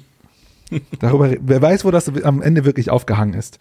Ähm, aber ne, also ich glaube, ähm, man, man, muss sich erstmal bewusst machen, dass diese, diese, diese einfache Vernetzung nicht funktioniert. Man sieht ja auch bei Embracer so die Aspirationen und sozusagen, aber ich glaube, da müsste man mal die Analyse detailliert machen. Ja. Also nur zusammenführen funktioniert nicht. Also müsste man sozusagen aus dem, aus dem sogenannten Operating Model, also sozusagen aus dem Betriebssystem oder Betriebsmodell der Organisation, wie sie zusammenarbeitet. Und dann wird es natürlich schwierig, denn dann bräuchten wir jetzt einen tieferen Blick in die Struktur, auf die Strukturen der Organisation, um das wirklich beurteilen zu können. Also wer reportet an wen, wer hat welche Ziele, mhm. ne, wie, wie, werden die, wie werden die zusammengeknüpft, haben die zum Beispiel, wo, wofür, wie sind die Entscheidungen so strukturiert, dass man sagt, ey, das ist sinnvoll, dass die zusammenkommen, denn in Wahrheit, wenn wir operative Einheiten haben, ist es ja schon so, ich meine, weiß nicht, wer hier zuhört, mal in einer größeren Firma gearbeitet hat und mal mitbekommen hat, dass nicht immer Abteilungen zusammen oder Bereiche zusammenarbeiten, sondern manchmal auch gegeneinander arbeiten. Das heißt, wird das kommen, weil sie es machen? Vergangenheit zeigt bei EA eher nicht. Mhm. Haben sie aus den Fehlern gelernt und gehen das fokussiert an? Ich nehme mal an, schon. Und dann ist eher die Frage, äh, welche Strategie fahren sie? Also ist ihre Idee zu sagen, wir versuchen die jetzt mal schlau zu integrieren? Oder ist dieses Ding, nee, wir haben aus der Vergangenheit gelernt, wir müssen sie strikt separat halten und zweimal im Jahr treffen sich die Führungskräfte zu einem Workshop und sprechen mal über was lief gut im letzten Jahr und versuchen so im Grunde so eine Art informelle Struktur aufzubauen, um Ideen auszutauschen. Ja. Ähm, vielleicht der Vollständigkeit halber, äh, weil ihr bestimmt auch gerade dran denkt, sie haben noch mehr Firmen übernommen in den letzten Jahren, ne? unter anderem Codemasters, mhm wo sie gegen Take-Two sich durchgesetzt haben, offenbar in so einem Bieterwettstreit für 1,2 Milliarden. Die sollen natürlich ihre Rennspielserien jetzt für Electronic Arts machen, insbesondere F1, ne, wo sie mhm. auch so Service-Game-Potenziale sehen und es natürlich auch jährlich erneuern. Sie haben Metalhead-Software gekauft äh, für unbekannte Konditionen im Jahr 2021. Das sind die Erfinder oder die, die Macher von Super Mega Baseball. Also sie wollen in diesem Baseball-Bereich äh, wieder sich durchsetzen. Und äh, bei Glue Mobile gibt es auch ein Major League Baseball Tap Sports Baseball Dingsbums Spiel für Mobile. Also auch da noch nie gehört, aber das ist halt ein Bereich, wo sie offensichtlich Potenzial sehen, Baseball da auch wieder mit ihren Sportspielen präsent zu sein. Und sie haben Playdemic gekauft, die nur ein Spiel machen und trotzdem haben sie 1,4 Milliarden Dollar für sie bezahlt. Playdemic macht ein Spiel und das ist Golf Clash. Aber okay. Golf Clash ist irrsinnig erfolgreich und hat auch schon mehrfach Mobile-Spielpreise abgestaubt. Ne, für das, wie auch da wieder. Ich bin weder Mobile noch Golf-Fan, also schwer zu beurteilen, was da drin steckt. Aber auch da hat EA gesagt, das ist ein Potenzial, was wir gerne bei uns in die Firma mit reinbauen würden. Und ich bin, also wie du richtig sagst, ich bin tatsächlich gespannt von ihrer Historie her, ob ihnen das gut gelingt, die einfach zu integrieren, weil ursprünglich das alte EA, wenn wir mal in die 90er Jahre zurückblicken, wo sie Origin gekauft haben, wo sie Westwood gekauft haben, wo sie äh, Bullfrog übernommen haben, die Entwickler, das Studio von Peter Molyneux, die unter anderem Dungeon Keeper ja gemacht haben und Magic Carpet und sowas. Dungeon Keeper übrigens ist ein ganz trauriges Kapitel der Mobile-Ausschlachtungsgeschichte von Electronic Arts, aber äh, bleiben wir da nicht länger. Die Studios haben sie ja tatsächlich sich selbst überlassen ne, und gesagt, okay, ihr habt jetzt einfach Geld, wir finanzieren euch, bitte macht, was ihr liebt. Und der mhm. Effekt dessen war dann aber, dass diese Studios sich verzettelt haben, weil sie gesagt haben, ach, jetzt haben wir ja Geld. Ne? Ja. Jetzt ist ja plötzlich, warte, Moment, wir müssen hier überhaupt nicht mehr auf die Bankkonten schauen. Wir können jetzt einfach machen, worauf wir Bock haben.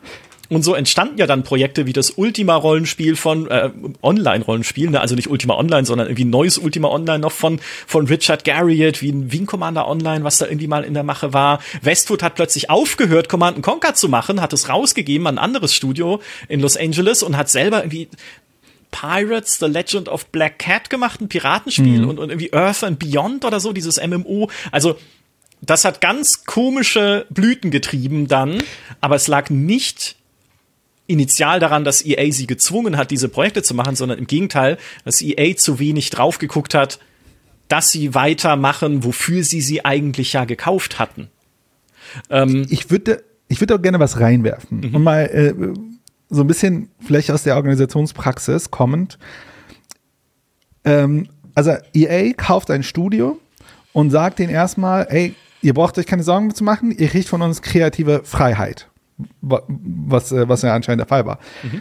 Aber das, die, ein Teil der Wahrheit wird ja auch wahrscheinlich sein, dass es nicht nur so war, sagt uns, wie viel Geld ihr braucht, sondern eher so, Leute, ihr habt in der Vergangenheit gute Spiele gemacht, jetzt wollen wir aber, dass ihr größere Spiele macht und wir können das jetzt auch finanzieren. Also ich frage mich, wie viel davon ist EA, also, also nicht der Satz, wie viel braucht ihr, sondern so viel sollt ihr investieren. Mhm. Also, und dann wirst du halt mit Geld zugeschüttet, aber die Frage ist ja dann auch, dadurch werden ja auch Erwartungen kommuniziert. Dann ist es so das Ding, okay, wir, wir, wir haben euch, ihr habt in dem letzten Spiel, wo wir euch noch nicht gekauft haben, x Millionen Verkäufe gemacht. Wir erwarten aber dann auch schon, dass wenn ihr jetzt mehr habt, mehr Budget habt, mehr Ressourcen, und da seid ihr komplett frei, komplette kreative Freiheit, dass sich das ja auch vermittelt. Ja. Ne? Also Micha, wenn ich dir sage, morgen hier hast du 10 Millionen und jetzt erwarte ich von dir, dass, dass du Nummer 1 Podcast auf der Welt wirst und du hast so viel kreative Freiheit, um das zu schaffen, kümmere dich mal bitte drum. Aber Geld ist kein Thema.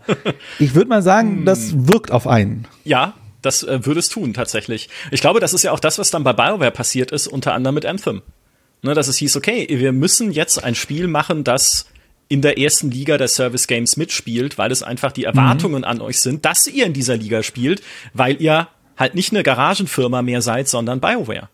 Ja, und jetzt werfe ich noch rein, um es äh, die Anthem und BioWare Situation äh, ist alles nur äh, Deutung, was ich hier mache. Ne? Ich habe keinen Insiderwissen, aber ich werfe mal rein. Da hat ihr gesagt, und wir haben ja aus unseren Fehlern gelernt, wir sollten die mehr kontrollieren.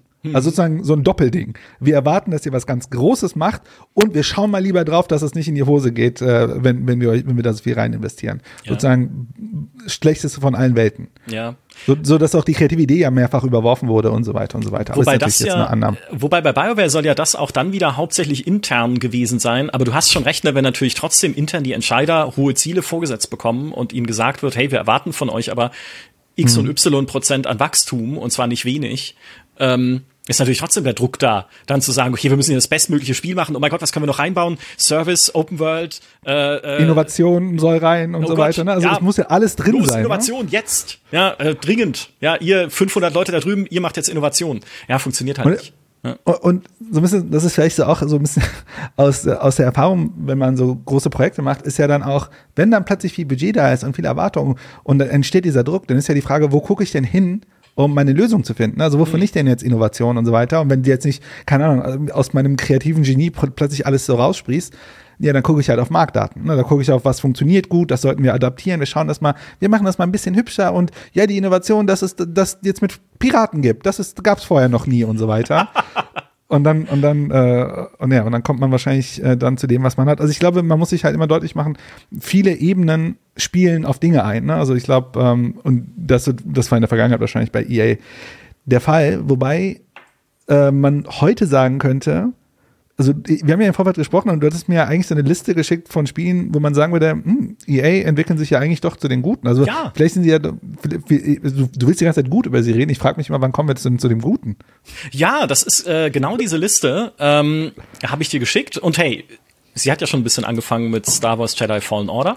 Ne? Auch da nochmal ein ja. Singleplayer Star Wars Spiel, ganz fantastisch, dass Respawn das machen durfte, wurde erst abgelehnt von EA beim ursprünglichen Pitch, aber irgendwie hat es Respawn dann geschafft, das Vertrauen sich aufzubauen, vielleicht weil sie auch zusätzlich noch Apex Legends gemacht haben, äh, dieses, äh, dieses Spiel machen zu dürfen. Und es war toll. Star Wars Jedi Survivor, der Nachfolger, dieses Jahr erschienen, ist auch ein hervorragendes Spiel geworden.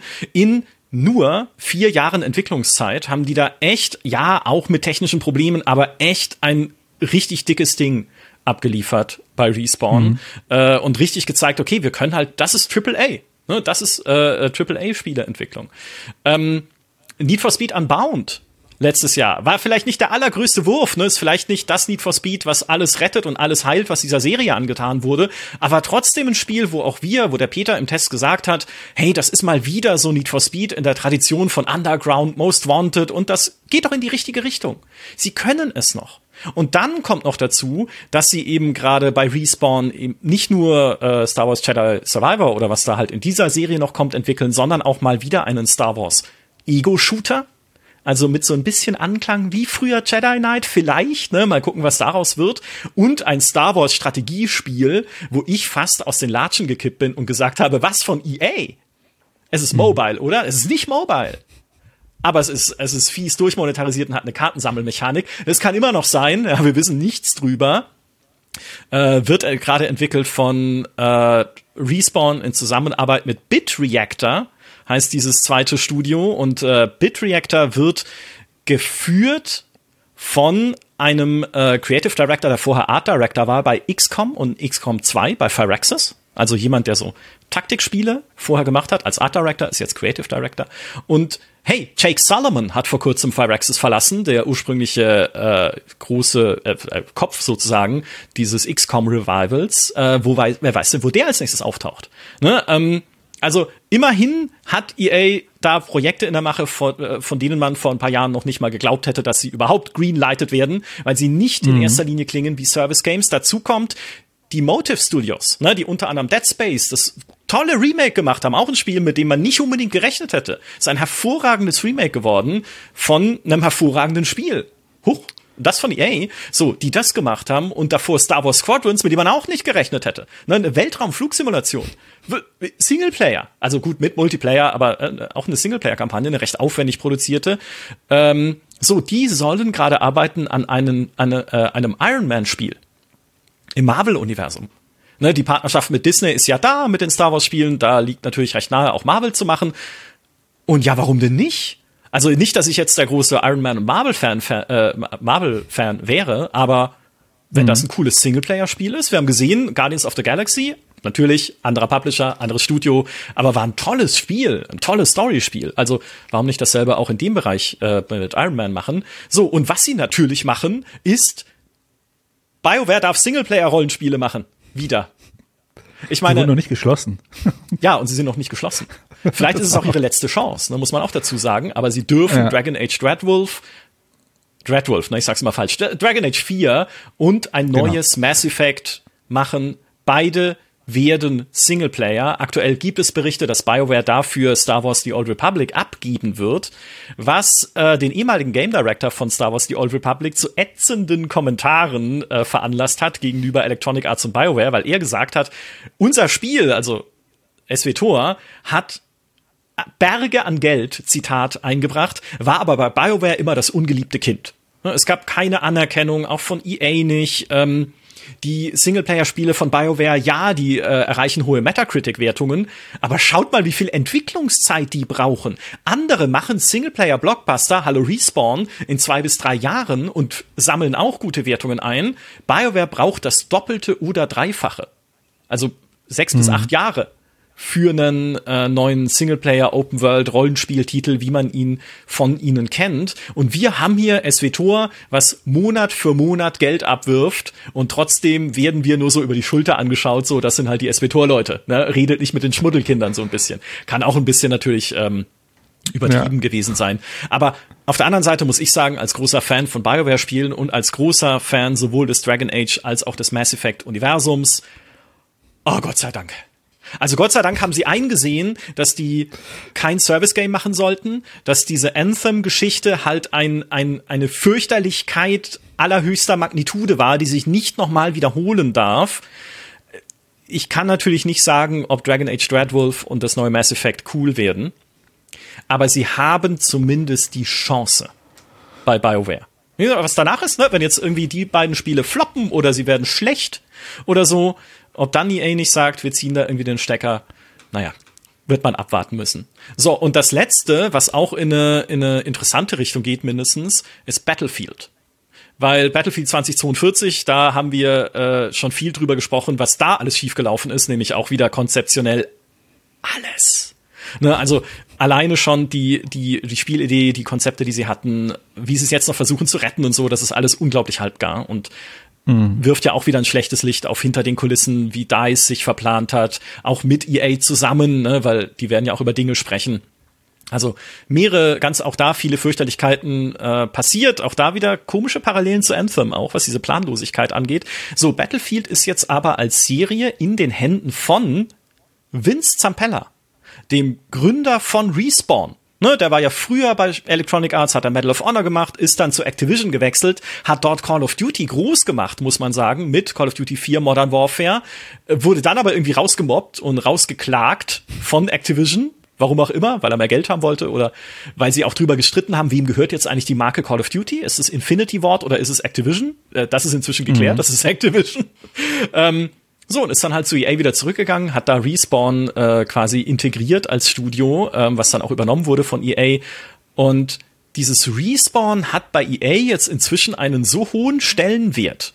Ne, sie haben Titanfall gemacht, ordentliche Spiele. Dann haben sie Apex Legends gemacht, haben wir schon besprochen, riesig erfolgreich geworden. Dann haben sie die Star Wars äh, Jedi-Spiele gemacht, auch sehr erfolgreich geworden. Waren ja nicht nur tolle Spiele. Fallen Order hat sich über 10 Millionen Mal verkauft. Das war in seinem Erscheinungsjahr in den USA das am zweitbesten verkaufte Boxed Game, also Spiel, das man im Laden einzeln kauft, ne? nicht Service Game, nicht Free to Play. Ähm, das am zweitbesten verkaufte Spiel nach Call of Duty. Und mhm. das ist echt eine Hausnummer. Ne, das ist, glaube ich, auch noch mal so ein Moment gewesen, wo auch bei EA sich die Köpfe gedreht haben und gesagt wurde, warte mal, mit so Singleplayer AAA Stuff kann man noch Geld verdienen mit diesem alten Krempel, den wir eigentlich nur noch machen, damit man irgendwie die Fans erfreut oder damit die Marke Star Wars nicht komplett den Bach runtergeht. Nee, das ist auch für sie immer noch, oder kann zumindest, wenn sie es gut machen, ein ordentlicher äh, und lukrativer Geschäftszweig sein. So, und diesen Respawn Studios äh, sind ja inzwischen auch mehrere Organisationseinheiten. Es gibt nicht das eine Respawn, sondern es gibt irgendwie ein Studio, was ähm, äh, Apex macht. Es gibt irgendwie ein kleines Team unter dem Steve Fukuda, dem Game Director von Titanfall, der jetzt neue innovative Ideen ausprobieren darf Finde ich auch einen coolen Gedanken, ne, dass man so einen kleinen internen Inkubator hat, wie früher bei Ubisoft, mhm. wo gesagt wird, okay, ihr könnt jetzt experimentieren, ihr könnt vielleicht den nächsten Trendshooter finden irgendwie oder nachbauen, wenn sonst nichts hilft, mhm. äh, so wie bei Apex ja auch. Und ähm, da ist eben der, der Game Director von Titanfall mit betraut. So, und was Vince Zampella eben auch übernimmt, ist die Franchise-Leitung für die Battlefield-Serie weil sie sagen, okay, da muss, da muss endlich mal wieder eine klare Linie rein. Und das ist auch das, was wir sagen. Es braucht jemanden, der Battlefield mal wirklich einfach auseinandersetziert und neu zusammensetzt. So dass dabei ein cooles, spaßiges, von Anfang an durchdachtes und hoffentlich, wenn es rauskommt, fertiges Projekt äh, dabei rumkommt. Und das ist eben dieser mhm. Vince Zampella, dem sie da sehr äh, zu vertrauen scheinen und der ähm, Battlefield auch ein bisschen aufgeteilt hat. Also es wird natürlich ein neues Multiplayer-Battlefield geben, woran DICE arbeitet, Ripple Effect, Industrial Toys, also so eine Studiofamilie, wie es bei so großen Unternehmen wie EA ja relativ üblich ist. Ich meine, an Call of Duty arbeiten auch zehn Studios, elf, ich weiß nicht, auf jeden Fall ein Haufen Leute. So, was aber gleichzeitig noch gemacht wird, ist eine Battlefield Kampagne, irgendwie ein Singleplayer oder whatever, Koop, weiß ich nicht genau, aber auf jeden Fall ein, ein, ein Battlefield-Kampagnenmodus, der entsteht bei einem neuen Studio, Ridgeline, das geleitet wird von Marcus Leto, den wir kennen von Halo. Ne, der war früher bei Bungie, einer der führenden Köpfe von Bungie, ist jetzt dafür verantwortlich, dass es eine coole Battlefield-Singleplayer-Erfahrung geben wird oder Kampagnenerfahrung in irgendeiner Form geben wird. Immerhin. Ich sage jetzt nicht, dass alle Twists und Turns von Halo immer die richtigen waren und Bungie gilt ja nicht umsonst auch als schwieriger Partner in dieser Industrie, weil auch bei denen hinter den Kulissen immer wieder Konzepte aufgestellt, umgeworfen, Dinge umgeschrieben, äh, irgendwie Engines geändert, Technologien halt irgendwie ausgetauscht und sonst was alles wurde. Ähm, nicht umsonst gab es damals diesen Halo 2 Trailer, der am Ende nichts mit dem fertigen Spiel mehr zu tun hatte. Und nicht umsonst gab es halt auch äh, diverse ähm, äh, Umstellungen, sage ich mal, bei Destiny, ne, als das rauskam und eigentlich ziemliches Stückwerk war, was mindestens die Story anging. So, also, ne, Bungie muss man jetzt nicht hochhalten als diejenigen, die äh, immer alles richtig gemacht haben. Nichtsdestotrotz, dass jemand halt dann kommt und sagt, okay, auch da neue Köpfe, die dafür sorgen sollen, dass halt auch ein Battlefield wieder in diesem Kampagnenbereich vorankommt. Ja, okay, also auch das, coole Richtung. Und interessiert mhm. mich persönlich 0,0 ist aber vielleicht eine gute Nachricht für äh, Menschen, die uns jetzt zuhören in den USA mindestens. Sie machen wieder College-Football-Spiele. Also zehn Jahre lang gab es von Electronic Arts kein College-Football-Spiel. Äh, jetzt machen sie wieder eins. Ähm, gab auch schon Kontroversen darum, weil sie irgendwie jedem Spieler der College Football Liga 500 Dollar angeboten haben als quasi Lizenzvergütung. Und ähm, der Verband sagt, seid ihr eigentlich, also was ist denn das für ein Witz? ein NFL-Profi bekommt pro Madden-Spiel bis zu 26, nee, 28.000 Dollar. Also, mhm. und College Football ist wahnsinnig beliebt in den USA. Ne? Also das, äh, da sind die Zahlen nicht ganz verhältnismäßig. Nichtsdestotrotz, auch da wenden sie sich halt wieder einem Bereich zu, den sie lange ignoriert haben. Und jetzt kommt mein letztes Positives, aber auch da sieht man halt einfach Entwicklungen, nämlich bei EA Originals, was ja ihr Indie-Programm ursprünglich war und immer noch ist, ne, wo die Spiele laufen, unter anderem von den Hazelight Studios, von Josef Fares wie A Way Out oder It Takes Two, wo Unravel äh, drin entstanden ist oder Fee, ne, so wunderschöne äh, Plattformer und wo sie jetzt gerade auch noch zusätzlichen Weg gehen zu so äh, extern entwickelten AAA-Games. Nennen sie nennen es zumindest AAA-Games, wie so eine Immortals of Avium, ne, diesem Fantasy-Shooter, der für meinen Geschmack irgendwie zu bunt aussieht, aber entsteht immerhin in der Unreal Engine 5.1 und bei einem Studio, das geleitet wird und gegründet wurde von Brad Robbins, der früher bei EA war und bei den Sledgehammer Studios. Also auch da wieder so ein Motiv. Leute, die früher bei EA waren, kommen irgendwann auch mal wieder zu EA zurück. Ähm, und da sind auch viele ehemalige Telltale-Leute, ne, was vielleicht auch ein bisschen äh, für Story-Qualität sprechen könnte, ne, je nachdem, wie es dann ist, wenn es rauskommt. Und was sie äh, in diesem EA Originals-Programm auch angefangen haben zu machen, sind Kooperationen mit anderen Publishern. Wo du früher gesagt hättest, hä? Also EA und Tecmo Koei oder Koei Tecmo, ich sag's immer falsch rum, sucht euch eins aus, arbeiten zusammen mit bei Wild Hearts. Ne? Mhm. EA übernimmt quasi das Publishing, insbesondere natürlich im Westen mit ihren Vertriebsstrukturen, äh, von einem Monster Hunter äh, Klon oder Ableger, ähnlichen Spiel. Ist jetzt kein großes Ding gewesen. Ne? Das hat momentan um die 400 Steam-Spielerinnen und Spieler gleichzeitig. Also längst nicht die Sphären, die man damit wahrscheinlich hätte erreichen wollen, wenn man es auch mit einem Monster Hunter vergleicht, was ja 20 Millionen Mal äh, sich verkauft hat. Äh, hat 41% positive Steam-Rezensionen. Autsch! Ja, uh, okay. Also äh, technische Probleme gehabt zum Launch, hat jetzt nicht alles gut funktioniert. Koei Tecmo sagt trotzdem, war erfolgreich, in Anführungszeichen, aber was auch immer das heißt. Äh, aber diese, diese Strategie zu sagen, okay, wir bei EA sind nicht mehr nur äh, Herr unserer internen Entwicklungsteams und Marken, sondern wir strecken halt auch unsere Fühler aus, um einerseits, was sie hoffentlich weitermachen werden, talentierte kleine Studios zu unterstützen und um andererseits klassisches Publishing zu machen. Ne? Also klassisch einfach sich Spiele präsentieren und pitchen zu lassen und dann zu sagen, okay, das finanzieren wir, so wie das Immortals auf Avium. Ähm, und auch das finde ich, also auch da, ne, ich meine, das sind ja alles jetzt keine, äh, keine 100 Prozent, hoffentlich, also mal gucken, wie es noch kommt in Zukunft, aber keine 100 Prozent ätzend durchmonetarisierten Service-Games. Ähm, also auch das gibt mir so eine gewisse Hoffnung, dass sie einen Teil ihrer Zukunft trotz der hohen Live-Service-Umsätze auch sehen in so, in, in in altem Gameplay, in alt hergebrachtem, gut, vielleicht dieses College-Football-Ding, da kann man dann Ultimate Team reinstopfen, bis es platzt, klar, aber die anderen Sachen in so alt hergebrachtem, gutem Gaming. Mhm. Ich muss ein bisschen lachen, als du gesagt hast, da darf jetzt jemand äh, in so im Kleinen innovativ sein und Innovation ist dann am Ende nicht mehr das machen, was man früher sozusagen in Monetarisierung gemacht hat und eher äh, äh, Spiele entwickeln. Ja. Das ist äh, so, so ein kleines bisschen Ironie daran. Aber äh, interessant ist auch das Folgende. Also, wir, was wir, glaube ich, jetzt äh, so äh, äh, kommen, ist ja zu einem Punkt, dass wir ein Bild malen gerade, das äh, vor drei Jahren ein EA zeigt, dass, man würde vielleicht argumentieren, eigentlich heute immer noch, äh, dass so, äh, das sagt, naja, wir haben, wir, die Statistiken zeigen, dass wir mit äh, zwei, drei Franchises das meiste Geld machen.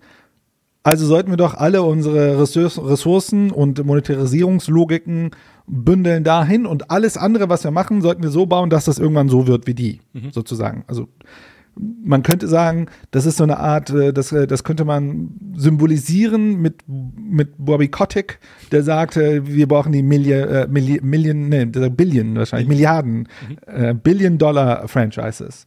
Und man könnte sagen, das war eine Ära, die wurde irgendwann vor zehn Jahren oder wann auch immer, ich weiß nicht, wann, wann ist dann dieser Spruch gekommen ist.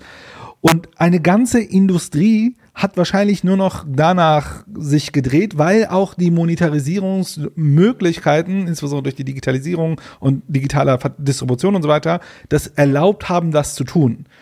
Und dann ist man wahrscheinlich durch eine Phase, ich meine, man sieht auch 2016, gab es ja dieses große Announcement von EA, dieser Zentralisierung, dieser äh, auch, auch in der Produktion. Wir haben eine Engine für alles sozusagen mit der Frostbite Engine. Und vielleicht haben wir erlebt, dass in den letzten Jahren auf der einen Seite so eine Ernüchterung stattgefunden hat, insbesondere bei EA, dass sie gemerkt haben, die Leute finden das anscheinend nicht so cool und die Medien auch nicht und anscheinend auch sind die ersten Regierungen dabei, in ihren Regulationen daran zu arbeiten, ja. dass das vielleicht nicht cool ist, was wir machen. Und so wie du das ja jetzt beschreibst, erleben wir doch gerade einen Electronic Arts, der sich sagt, okay, wir machen 75 Prozent unserer äh, Umsätze mit Sims und, und, und Ultimate Team und mit ähm, Apex Legends. Ne? Wir haben diese Live-Service-Games, das ist der große Teil. Aber warum nicht Ressourcen investieren in, da gibt es ja auch noch einen Markt, sozusagen, könnte man, ne? andere Studios verdienen ja auch Geld damit. Ja. Ne?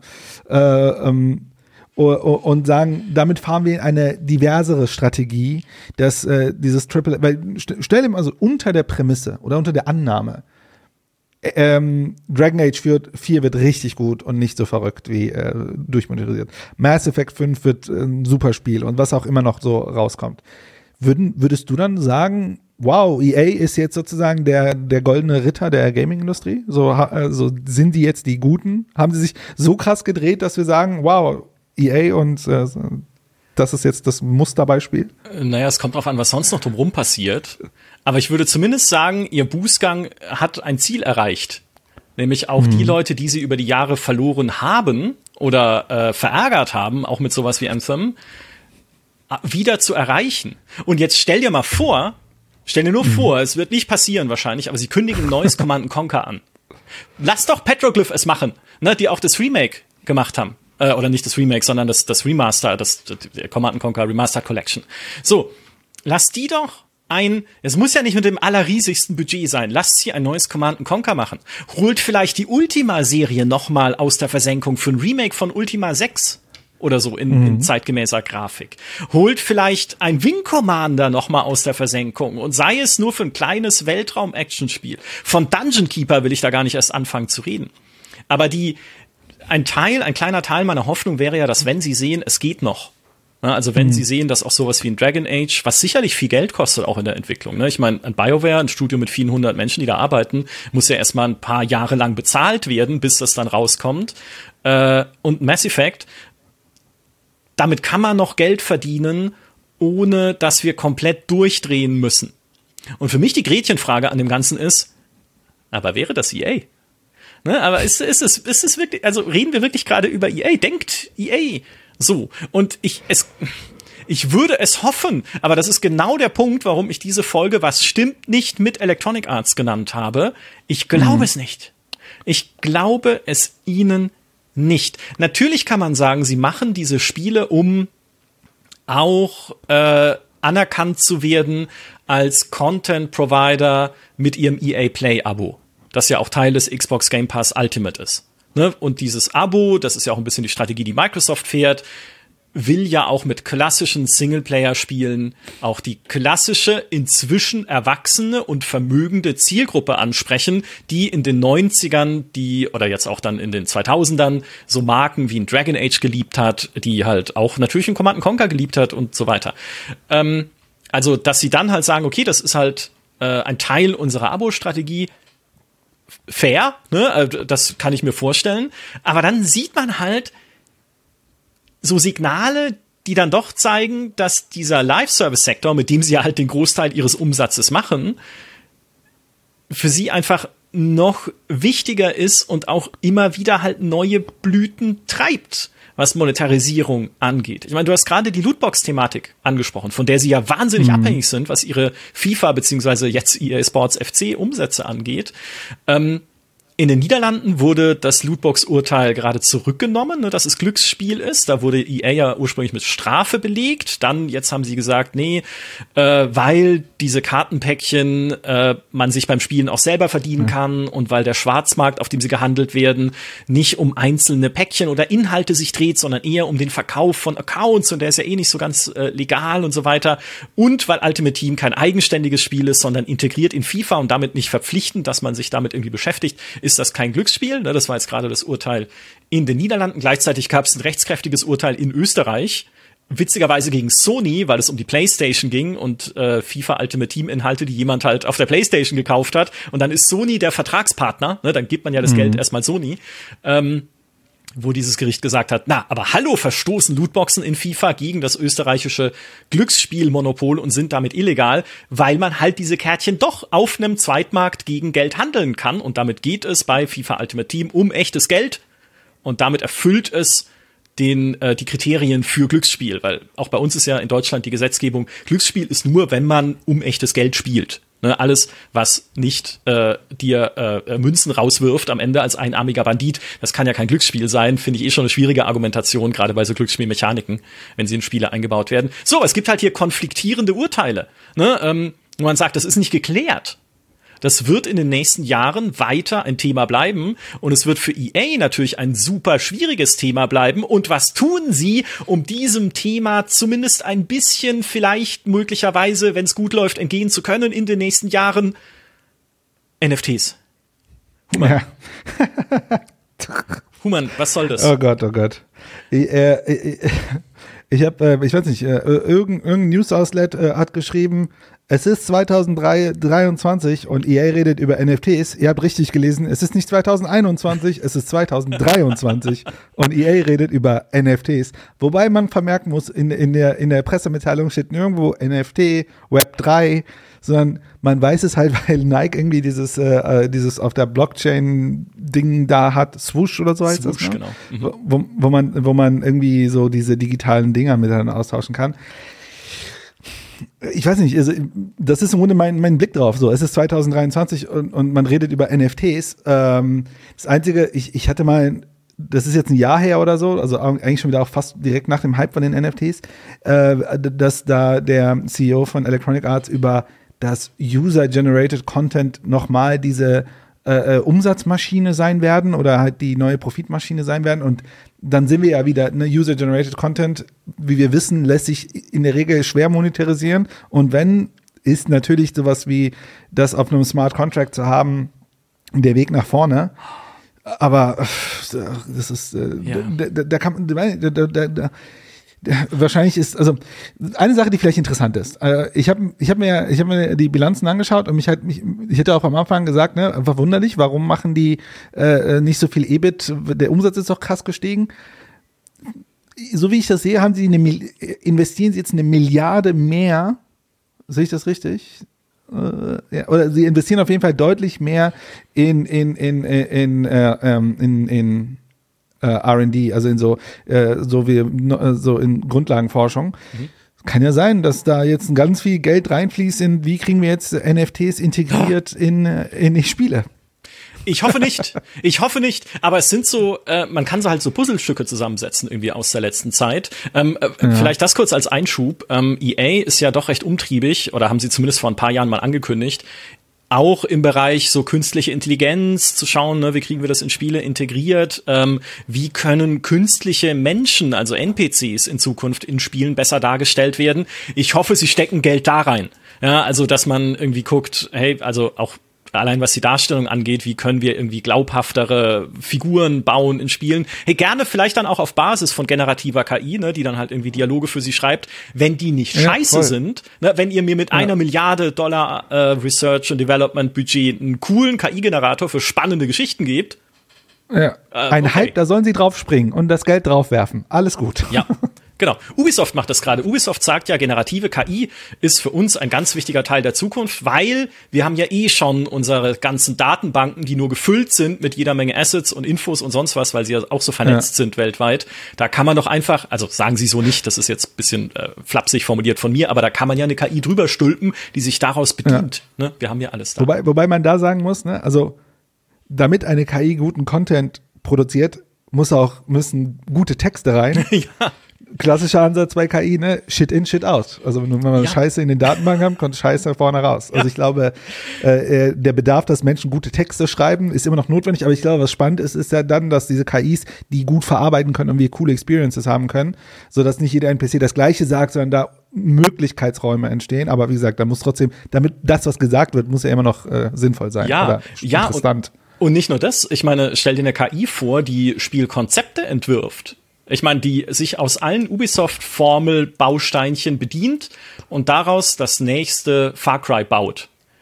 Indem oh, wir dann auf Türme klettern und ja, genau. Also äh, viel, viel noch zu tun. Äh, zurück zu Electronic Arts. Diese Bausteinchen, die ich meine und die mich ich, sorry, ich muss, ich muss, ich muss jetzt gerade voll drüber nachdenken. Ja. Ein Tool, das statistisch, statistikbasiert sozusagen so ich sag mal, Muster identifiziert ja. und dann einfach versucht, on-scale Muster zu reproduzieren und versucht immer so eine Art Mitte zu finden. Ja, das ist im Grunde die, die kodifizierte Art, wie ja äh, Ubisoft schon heute die Spiele macht. Exakt, exakt. Mehr Ubisoft-Spiele, die gleich sind. Genau, noch, genau. Also eigentlich dasselbe, was sie jetzt schon tun, nur halt nicht mehr Menschen, sondern es äh, kann dann ja, direkt. Mehr äh, Spiele. Sie können jetzt mehr Spiele machen dann. Wollen sie mehr ja Ubisoft-Spiele. Wollen sie ja wieder. Egal, ja. wir haben einen eigenen Talk Aber da gab's einen anderen Talk. zu genau. Ubisoft. Genau. Äh, guckt euch das an und dann überlegt mal, wie toll die Zukunft ist, wenn diese Spiele von der KI gebaut wird. Leute, ist sie wirklich toll. Egal. Electronic Arts ne, haben wir gesagt, hat ein äh, Perspektivproblem, was Lootboxen angeht. Das, kann immer noch den Bach runtergehen, wenn irgendwann Regula äh, Regulierungsbehörden sagen, das geht so nicht. Ne, das ist Glücksspiel. Und es gibt ja, wie gesagt, äh, konfliktierende Urteile in dem Bereich. Sie haben diese Partnerschaft mit der Nike-Plattform Swoosh jetzt in Zukunft in EA Sports spielen, wie auch immer die sich ausgestalten wird. Auf Swoosh kann man halt so Trikots handeln und so Sport Equipment, irgendwie Footballhelme vielleicht dann auch, haben, war zumindest auf dem Bild zu sehen, was es gab zu dieser Pressemeldung. Okay. Woran ich dann aber denken musste, als sie das verkündet haben, ist, Apex Legends hat sich ja versucht am E-Sport, an einer E-Sport-Liga. Mhm. Ähm, ob die gut gelaufen ist und viel geschaut wurde, ich glaube nicht. Also ich habe wenig davon gehört. Es gibt auch Fans davon. Was aber da vor allem im Hintergrund geschwelt hat, war auch ein Monetarisierungsstreit Sie haben nämlich in Apex Legends angefangen, ähm, Items, kosmetische Items zu verkaufen auf Basis der E-Sport-Teams. Also ne, äh, beispielsweise ein Team-Banner von einem Team, was halt auch in dieser Liga mitspielt. Ein bisschen so, wie es Activision auch macht bei Overwatch. Ne? Ähm, und das haben sie angefangen und dann hat sich das aber nicht gut verkauft. Und es sollte aber noch weitergehen, dass sie da auch Trikots verkaufen und halt andere gebrandete Sachen von diesen E-Sport-Teams. Und da hat dann EA oder Respawn, da gibt's unterschiedliche Berichte, den Stecker gezogen, weil sie gesagt haben, zu wenig Geld. zu wenig, äh, also de, de, das, den Umsatz, den wir damit machen würden, wir würden zu viel Umsatz auch den E-Sport-Teams geben, weil die wären natürlich daran beteiligt gewesen, das sind ja ihre Marken. Und was kriegen wir denn dafür zurück? von diesen E-Sport-Teams, diesen Unverschämten. Und tatsächlich, also so stellen es zumindest die E-Sport-Manager da in einem Artikel, den ich gelesen habe, dass sie sagen, äh, entweder EA oder auch Respawn waren nicht also haben, haben den Vorteil für sich einfach nicht gesehen. Und man hätte ja auch sagen können, ne, aber es ist doch trotzdem, es, wir verlieren, es stirbt doch keiner. Ne? Weil ja, dann verdienen wir halt nicht unsere goldenen Nasen mit diesen E-Sport-Trikots. Aber hey, diese E-Sportler sind Menschen, die ganz viel Zeit und Energie in unser Spiel stecken, die Apex Legends spielen, trainieren, das Spiel beliebter machen, streamen und so weiter selbst wenn wir damit nicht reich werden, kann es ja vielleicht eine coole Geste sein an die Fans dieser Teams, wenn sie sich in Apex Legends ein, weiß ich nicht, E-Sport-Trikot anziehen können oder so. Nö, machen sie nicht. Und wie gesagt, die einen äh, sagen irgendwie, Electronic Arts wollte es nicht, die anderen sagen, Electronic Arts wollte es, aber Respawn hat dann gesagt, sie wollen es nicht. Einfach wegen dieser Umsatzperspektive. Und ich denke, okay, was ist denn? Respawn waren diejenigen, die uns bei der Enthüllung von Apex Legends gesagt haben, wir sind doch hier nicht die Schoßhunde und die Goldesel von Electronic Arts, wir machen ein Spiel, auf das wir Bock haben und genügen hier nicht den Monetarisierungsinteressen eines geldgierigen Publishers. Die Adjektive habe ich selber eingefügt, aber ungefähr das haben sie zu uns tatsächlich gesagt. Also das ist kein Spiel, was nur entsteht, damit EA Geld damit verdienen kann. Äh, und dann höre ich aber sowas und denke mir so, hm, da scheint es aber doch äh, Monetarisierungsstreit zu geben hinter den Kulissen. Und dann Letztes Ding. Und dann kommt ein Spiel wie Need for Speed Unbound. Und ist wirklich ein cooles Need for Speed.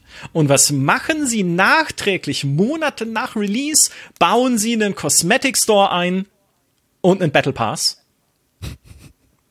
Weil es hat sich ja trotz 14 Millionen äh, Dollar Umsatz, glaube ich, in, im ersten Monat oder so. Also es ist ganz gut gestartet halt damals. Hat sich irgendwie nicht gut genug refinanziert. Jetzt fügen wir nachträglich Mikrotransaktionen ein.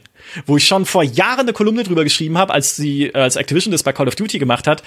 Das, oh, wem kann man überhaupt noch glauben hier? Erst sagen sie, wir machen eine Need for Speed ohne Mikrotransaktionen und dann bauen sie sie halt nachträglich ein, damit bis dahin keiner mehr mitkriegt, dass es halt einfach äh, ärgerlich ist. Und man weiß ja nie, ist dann die Progression in Zukunft wieder, wie es bei Star Wars Battlefront 2 ursprünglich sein sollte, zugeschnitten auf diese, auf den Battle Pass, ne, dass man, wenn man da nicht die Bezahlvariante hat, denkt so, äh, jetzt schalte ich halt nur ein, weiß ich nicht, was genau es da gibt, aber jetzt habe ich irgendwie eine graue, einen grauen Lamborghini freigeschaltet im kostenlosen Battle Pass und wenn ich den ähm, den habe, der Geld kostet, dann wäre es halt irgendwie ein Lamborghini mit Flammenmuster, der irgendwie Blumen versprüht oder so.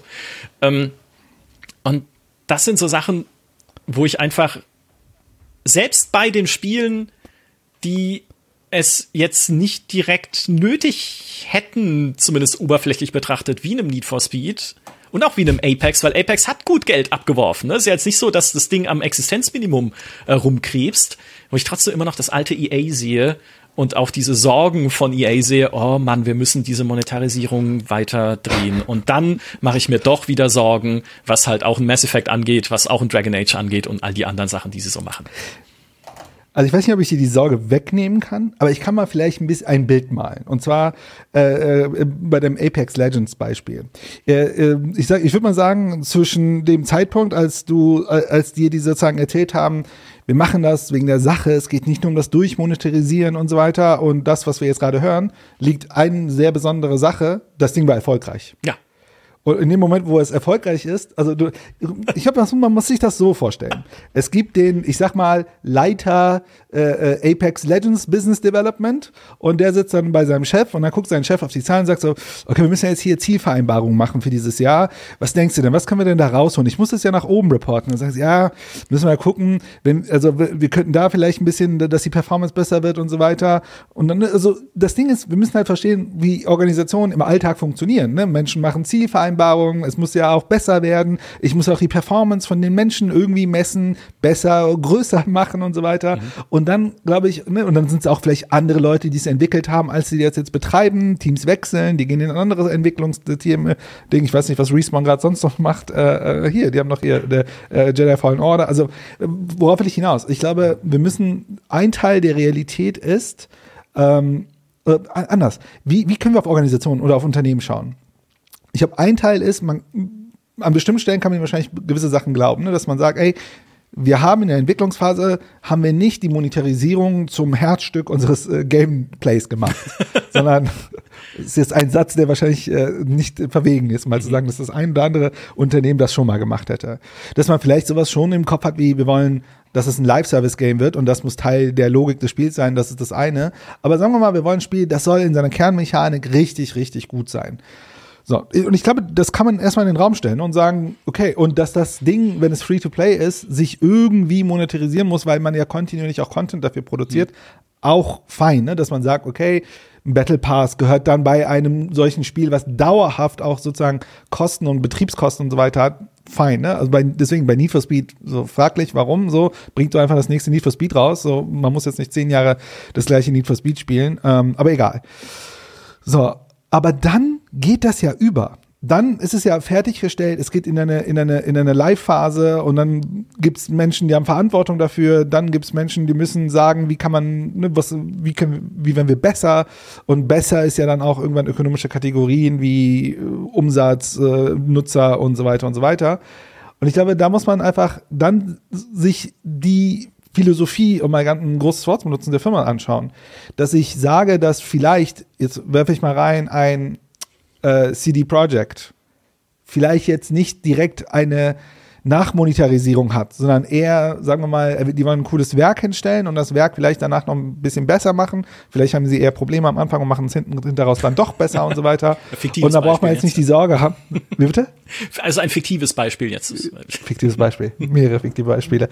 Ähm, dass ich dann da glauben kann, dass das Werk zentral ist mhm. und nicht die Monetarisierungsstrategie, auch vielleicht in der Art und Weise, wie wir wie, wie sozusagen organisationelle Prozesse ablaufen, wie zum Beispiel ne, Beförderung, Karriere und so weiter, versus ein Unternehmen, wo wir eigentlich wissen, in dem Moment, wo es so in, in solche äh, sozusagen ihre Strukturen eher dann nach den ökonomischen Kategorien Bewertung machen und nicht nach äh, äh, was wir ein Werk dahingestellt haben. Und ich glaube, da kann man schon Unternehmen angucken. Ne? Also wir können uns ein ER angucken und jetzt, wie gesagt, äh, äh, vielleicht ein CD Projekt auf der anderen Seite, was jetzt auch kein kleines Studio ist. Oder auch wie auch äh, diese, diese Organisation sich selbst transformieren, wenn man es nett nennen will, wie Blizzard vielleicht eine Transformation mhm. erlebt hat in der Art und Weise, denn da sind gewisse Dinge noch da, ne, dass, dass bestimmte Sachen sehr gut noch funktionieren, aber andere Sachen halt sich verändern. Deswegen könnte ich mir vorstellen, dass zum Beispiel in Dragon Age 4 am Anfang rauskommt und die Leute das in der BioWare ernsthaft sagen, wir wollen ein gutes Spiel hinstellen. Aber äh, am Ende ist die Frage, ja, und wie geht's weiter? So, wie ist sozusagen unser nächstes Jahresziel? Ja, genau. Äh, und so weiter. Ja. Was die mich, organisationelle Realität. Was, was mich da immer äh, äh, nicht irritiert, muss ich sagen, weil das äh, kenne ich auch schon, auch von anderen Firmen, aber wenn sie dann, da haben wir vor der Aufnahme schon drüber gesprochen, wenn sie dann in ihrem Geschäftsbericht die zukünftigen Risiken für ihr Geschäft auflisten und sich mhm. quasi zwischen den Zeilen bei ihren Aktionären entschuldigen, dass sie die Monetarisierungsspirale ja nicht noch weiter drehen können, weil sich dann die Communities aufregen. Das steht da drin. Ja, also das muss man lesen. Wortwörtlich. Wortwörtlich, ja. Also wenn wir, ja. wir können nicht in bestimmte Sphären der Monetarisierung vorstoßen, weil sich sonst die Gamerinnen und Gamer da draußen ärgern werden und uns äh, die, die Treue abspüren, sozusagen. Und da denkst du doch, was ist das für eine Denkweise? Also ist verrückt. Sie haben ja, ja, recht. Ja, also äh, Gott sei Dank, Gott sei Dank steht das auch da drin. Also vielleicht ein, eines, was Sie aus Star Wars Battlefront 2 gelernt haben, wenigstens. Aber das ist doch, also klar, für Investoren ist es egal, ob sie gute Spiele machen, aber ich möchte, also für mich ist der Geschäftsbericht nicht gedacht. Ja, aber ich möchte doch darin lesen, hey, unser Ziel ist es, gute Spiele zu machen, geliebt zu werden von den Menschen da draußen und den Communities. Stellt doch die Games in das Zentrum, mhm. nicht wie ihr mit Games Geld verdient. Natürlich wollen Investoren wissen, wie ihr mit Games Geld verdient, aber eine Community, die euch treu ist, die sagt, hey, die geben uns genau das, was wir wollen, also vielleicht sogar das, was wir nirgendwo anders bekommen, ist so viel wert dass man doch auch das mehr betonen könnte, zumindest. Ja, und ich glaube, ähm, also wie, äh, Empfehlung, wer Lust hat, es ist natürlich sehr trocken alles, aber 2022er äh, Jahresabschluss und dann in die Risikoberichterstattung reinzuschauen, ist also Nummer eins, bevor jemand sagt, ja, das ist so alle Unternehmen so, nein, also das muss nicht so sein. Also es gibt auch Unternehmen, die argumentieren anders. Was wir, also was die machen, ist eine sogenannte zweckrationale Argumentation. Ne? Also sie, sie, also zweckrational im Sinne, dass das rational am Ende ökonomische Kategorie ist. Und ähm, wie du sagst, ne, sie haben gelernt aus, äh, aus äh, Battle, äh, Battlefront, ne? Aber die Frage ist ja immer, was hast du gelernt? Also ist das Learning die zweckrationale Argumentation? Wir, da haben wir ein bisschen übers Ziel hinausgeschossen, wir sollten weniger übers Ziel hinausschießen. Äh, Oder ist das Learning, naja, was sind wir denn eigentlich als Unternehmen? Ne? Also sind wir, äh, äh, keine Ahnung, äh, wenn wir uns NBA 2K angucken, nee, sorry, NBA 2K ist ja von 2K. das hat sich fast NBA 2K hier in die Pfanne gehauen. Nein, aber wenn wir uns einige der Spiele angucken, die, äh, die kleine Mini-Casinos sind, äh, mhm. oder wie auch immer, so, was ist denn eigentlich das Learning? Und, und dann ist natürlich das immer so schön blumig geschrieben, aber so, wenn da sowas steht wie, die Stakeholder haben eine hohe Erwartung an unsere Qualität und Integrität unseres, unseres Geschäftes, Kultur, Produkte und Service. Wir könnten, wenn wir diese, diese nicht treffen, kurzfristig Verluste fahren und wenn wir sie doch treffen, noch mehr kurzfristige Verluste einfahren. Man ist ja so, so die Frage, wie sie, was sind die Kategorien? Und wenn ich noch diese ein, also das ist für mich ist das die Krönung, ist sowas wie, wir versuchen in der Regel Spaß, Fairness und sichere Umfelder zu schaffen. Es gibt an manchen Stellen, äh, na, müssen wir schaffen, wir haben schon viel investiert, aber wir, wir müssen weiter, also sozusagen, wir müssen auf äh, ähm, Umsätze vielleicht an einigen Stellen verzichten, denn wenn wir das nicht machen, machen wir weniger Geschäft hinten raus, wo man sich doch eigentlich fragt, aber schau mal, der, der, der Zweck des Daseins von diesem Unternehmen ist doch eigentlich Spaß, Fairness und sichere Umwelt doch, das ist doch der Zweck. Also, das ist doch nicht das Gedrehte. Also, ich, man fragt sich ja umgedreht, ist ja so, okay, was wollt ihr mir sagen? Weil, weil, also genau, da steht so, weil, einige äh, Stakeholder, also im Grunde so Journalismus, Medien und Konsumentengruppe sich beschwert haben, wenn wir da nicht aufgepasst haben. Da fragt man sich doch, also wenn, oder Government, äh, Government Regulation, also so äh, Staatsregulierung äh, von Staaten, da fragt man sich so, also wenn die äh, diese Konsumentengruppen, die Regulierung und die Medien nicht da wären, was würdet ihr dann machen? Unfaire Spiele und ja. unspaßige Spiele und unsichere Umfelder? Aber an diese Argumentation macht doch einem wirklich deutlich so, im Kern ist es so, ist es so ein, eine Art äh, zweckrationale Entscheidung. So, wie viel mehr können wir, sollten wir weniger monetarisieren, damit wir so genau im Sweet Spot sind von sozusagen Gewinn und äh, Leute hassen uns. Ja. Negativ, negativ ausgesprochen. Ja. Das stimmt nicht das triggert. mit Electronic Arts. Das ist Entschuldigung, dass wir gute Spiele machen müssen und damit ja. vielleicht auch nicht mal, nicht, manchmal nicht so viel Geld verdienen, aber es geht halt nicht anders. Genau, so, so wir haben, wir haben jetzt zwei, genau, wir haben jetzt zwei Star Wars Spiele rausgeholt. Ja, wir haben die nicht so krass durchmonetarisiert, aber das, Entschuldigung, dass wir das gemacht haben. Und wie gesagt, für Leute, die sagen, äh, hier, das ist ja nur Financial Statement, dies, das, das muss nicht sein. Andere Unternehmen kommunizieren das auch anders raus. Also man kann ja sagen, uns ist das Spielen wichtig. Natürlich müssen wir schauen, dass wir im Wettbewerb äh, und so weiter, wir müssen Geschäftsmodelle berücksichtigen. Am Ende sind wir ja auch in einem Wettbewerb und müssen auch schauen, wie wir hier äh, funktionieren und so weiter und so weiter. Aber diese, dieses, diese Form der, also dass das Risiko bei den Massen ist sozusagen, dass die sich äh, sozusagen, das ist halt also sozusagen, äh, ja, das zeigt eigentlich was wir wahrscheinlich gerade erleben, ist so ein bisschen die Entschuldigung. Mhm. Und die Frage ist, also ich würde argumentieren, strukturell hat sich wahrscheinlich nicht viel geändert. Es ist im Grunde mehr oder weniger das gleiche Unternehmen. Auf, äh, an der Spitze haben die gesagt, ja, wir müssen mal ein bisschen hier laufen lassen. Aber ich würde sagen, das ist, man könnte das sozusagen als eine Art also einen dialektischen Prozess. Also sozusagen, man ist ins eine Extrem gegangen, hat die Fehler da drin entdeckt, jetzt ist, hat man gemerkt, oh, wir haben es überspannt, jetzt gehen wir mal wieder in die andere Richtung, bis sich die Lage so geklärt hat, dass man sagt, können wir nicht mal wieder hier, ne, also, oder der, oder ein Wettbewerber zeigt, dass irgendwas geht und dann sagt man, ja, da könnten wir doch auch ein bisschen mehr pushen und so weiter. Ähm, ja.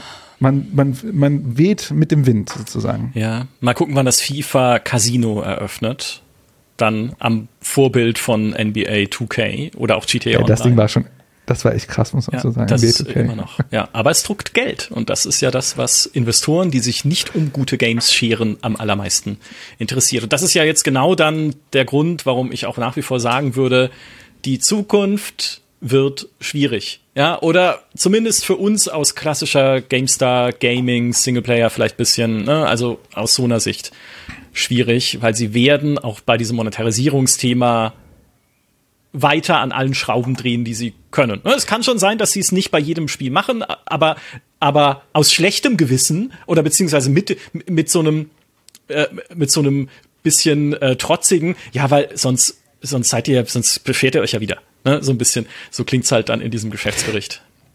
Aber schau mal, ist es nicht, ist es nicht irgendwie komisch, dass man sagt, dass du sagst, ne, aus der GameStar sozusagen so Leute, die Spiele interessiert sind, und ich frage mich sozusagen, auf, also sozusagen von dieser Gruppe kommt dann manchmal so dieses, kommt der Backlash und so weiter, ne? eine kleine Gruppe, die dann plötzlich viel Lärm macht, kann ich mir vorstellen, dass das genau die Argumentation ist. Ja, es gibt diese kleine Gruppe von Core Gamern, die beschweren sich dann immer mhm. und dann heizt das immer wieder auf. Äh, und dann frage ich mich aber, warum, also, und bei den anderen geht's sozusagen. Dann denke ich mir manchmal, naja, diese Gruppe, die sich wahrscheinlich dann beschwert, ist die Gruppe, die sich ja auch mit diesem Thema größer beschäftigt. Also wer sich ja diesen, diesen Podcast oder das anguckt, der wird ja, das ist ja nicht der 0815-Gamer, das ist sozusagen der, ich sag mal, educated, der, der, der sozusagen auch die Zeit investiert und versteht, auch, auch sich mit Spielmechaniken und so weiter und so weiter beschäftigt. Und wenn ich zum Beispiel meine Frau sehe, die auch manchmal so, so Mobile-Spiel spielt, dann denke ich mir so, ja, klar, so, dass diese Gruppe von Menschen sich jetzt nicht so stark damit beschäftigt und sagt, ja, was soll's denn, wenn da mal hier so ein Ding und so weiter da ist, die auch gar nicht verstehen, dass vielleicht solche Mechanismen wiederum Gameplay beeinträchtigen, ne, mhm. dass da gewisse Dinge mit äh, passieren.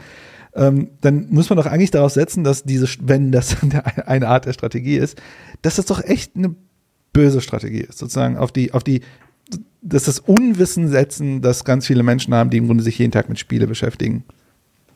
Jetzt sind wir doch Vielleicht. wieder an dem Punkt, EA ist äh, ein, ein bisschen böse mit dem, was sie tun. Aber sie haben, ja, also deswegen bin ich auch der Meinung, sie haben sich, äh, obwohl es halt gute Signale gibt, ne, auch obwohl auch so Spiele wie Star Wars Jedi Survivor noch keinen eingebauten Shop haben, in dem man neue Bärte kaufen kann für Cal Kestis. Wer weiß, was da in ein paar Monaten noch eingebaut wird. Ich hoffe es nicht. Ja, aber ich sage nur, das Vertrauen von mir ist nicht unbedingt da, dass es, dass solche Sachen halt nicht auch noch vielleicht passieren in Zukunft. Ein letztes Positives habe ich noch. Und das ist tatsächlich ein, oder es wäre ein äh, Wettbewerbsvorteil sogar für Electronic Arts, denn was EA immerhin zu sein scheint, so wir Stand jetzt wissen, ist, sie sind ein guter Arbeitgeber und konnten in den letzten Jahren immerhin Skandale vermeiden auf dem Niveau eines Activision Blizzard oder Ubisoft, also Belästigungsskandale, toxische Führung und so weiter. Im Gegensatz dazu ist EA sogar mehrfach ausgezeichnet worden, einfach als guter Arbeitgeber, als integrativer Arbeitgeber, als äh, Firma, wo man einfach gerne hingeht. Und das kann tatsächlich in dieser Industrie gerade ein großer Vorteil sein, weil wenn talentierte Leute halt drüber nachdenken, wo sie Games entwickeln wollen, Ne? Ich meine, es gibt natürlich auch genügend Studios, es gibt auch viele kleine, äh, äh, die in Ordnung sind. Aber wenn sie zu einem der großen wollen, naja, ich weiß nicht, gehe ich zu Activision Blizzard? Glaube ich Ubisoft, dass es wirklich besser geworden ist und dass Yves Gilmour das alles ja gar nicht wusste? Gehe ich zu einem Tech-Riesen wie Microsoft, wo ich eher das vielleicht Gefühl hätte, ich bin nur ein Rädchen unter ganz, ganz vielen, weil die ja noch mal eine echte Nummer größer sind als Electronic Arts? Oder äh, gehe ich zu EA? Ja, und äh, die ja scheinbar halt einfach fair sind den Menschen gegenüber, die für sie arbeiten, wenn sie nicht gerade 6% ihrer Belegschaft entlassen. Das ist dann wieder ein bisschen die Downside, aber ah, so ist es halt, wenn man sich in der Wirtschaft bewegt. Insbesondere in den USA. Ganz genau. Das war äh, ein langer Talk über Electronic Arts und die Frage, was mit ihnen nicht stimmt. Ich hoffe, es war für euch da draußen spannend. Ich sag's nochmal, es gibt viele Talks schon mit Human und mir zu den allerverschiedensten Publishern und Spieleunternehmen von Valve über Take-Two, über Embracer, THQ Nordic bis hin zu, mein Gott, was haben wir alles gemacht? Also äh, quasi eine ganze riesige Podcast-Reihe schon zum Thema Industrieanalyse bei GameStar Plus oder bei uns im Abo bei Apple Podcasts. Hört da auch gerne mal rein, wenn euch das gefällt. Ansonsten hoffe ich, ihr hattet einfach viel Spaß mit unserem Talk über EA. Und ich sage vielen Dank, Human. Das war für, wie immer für mich auch lehrreich und spannend. Und ich freue mich schon auf das nächste Thema, was wir irgendwo ausgraben. Sehr gerne und ich kann es so zurückgeben, Micha. Super spannend. Vielen Dank. Adios.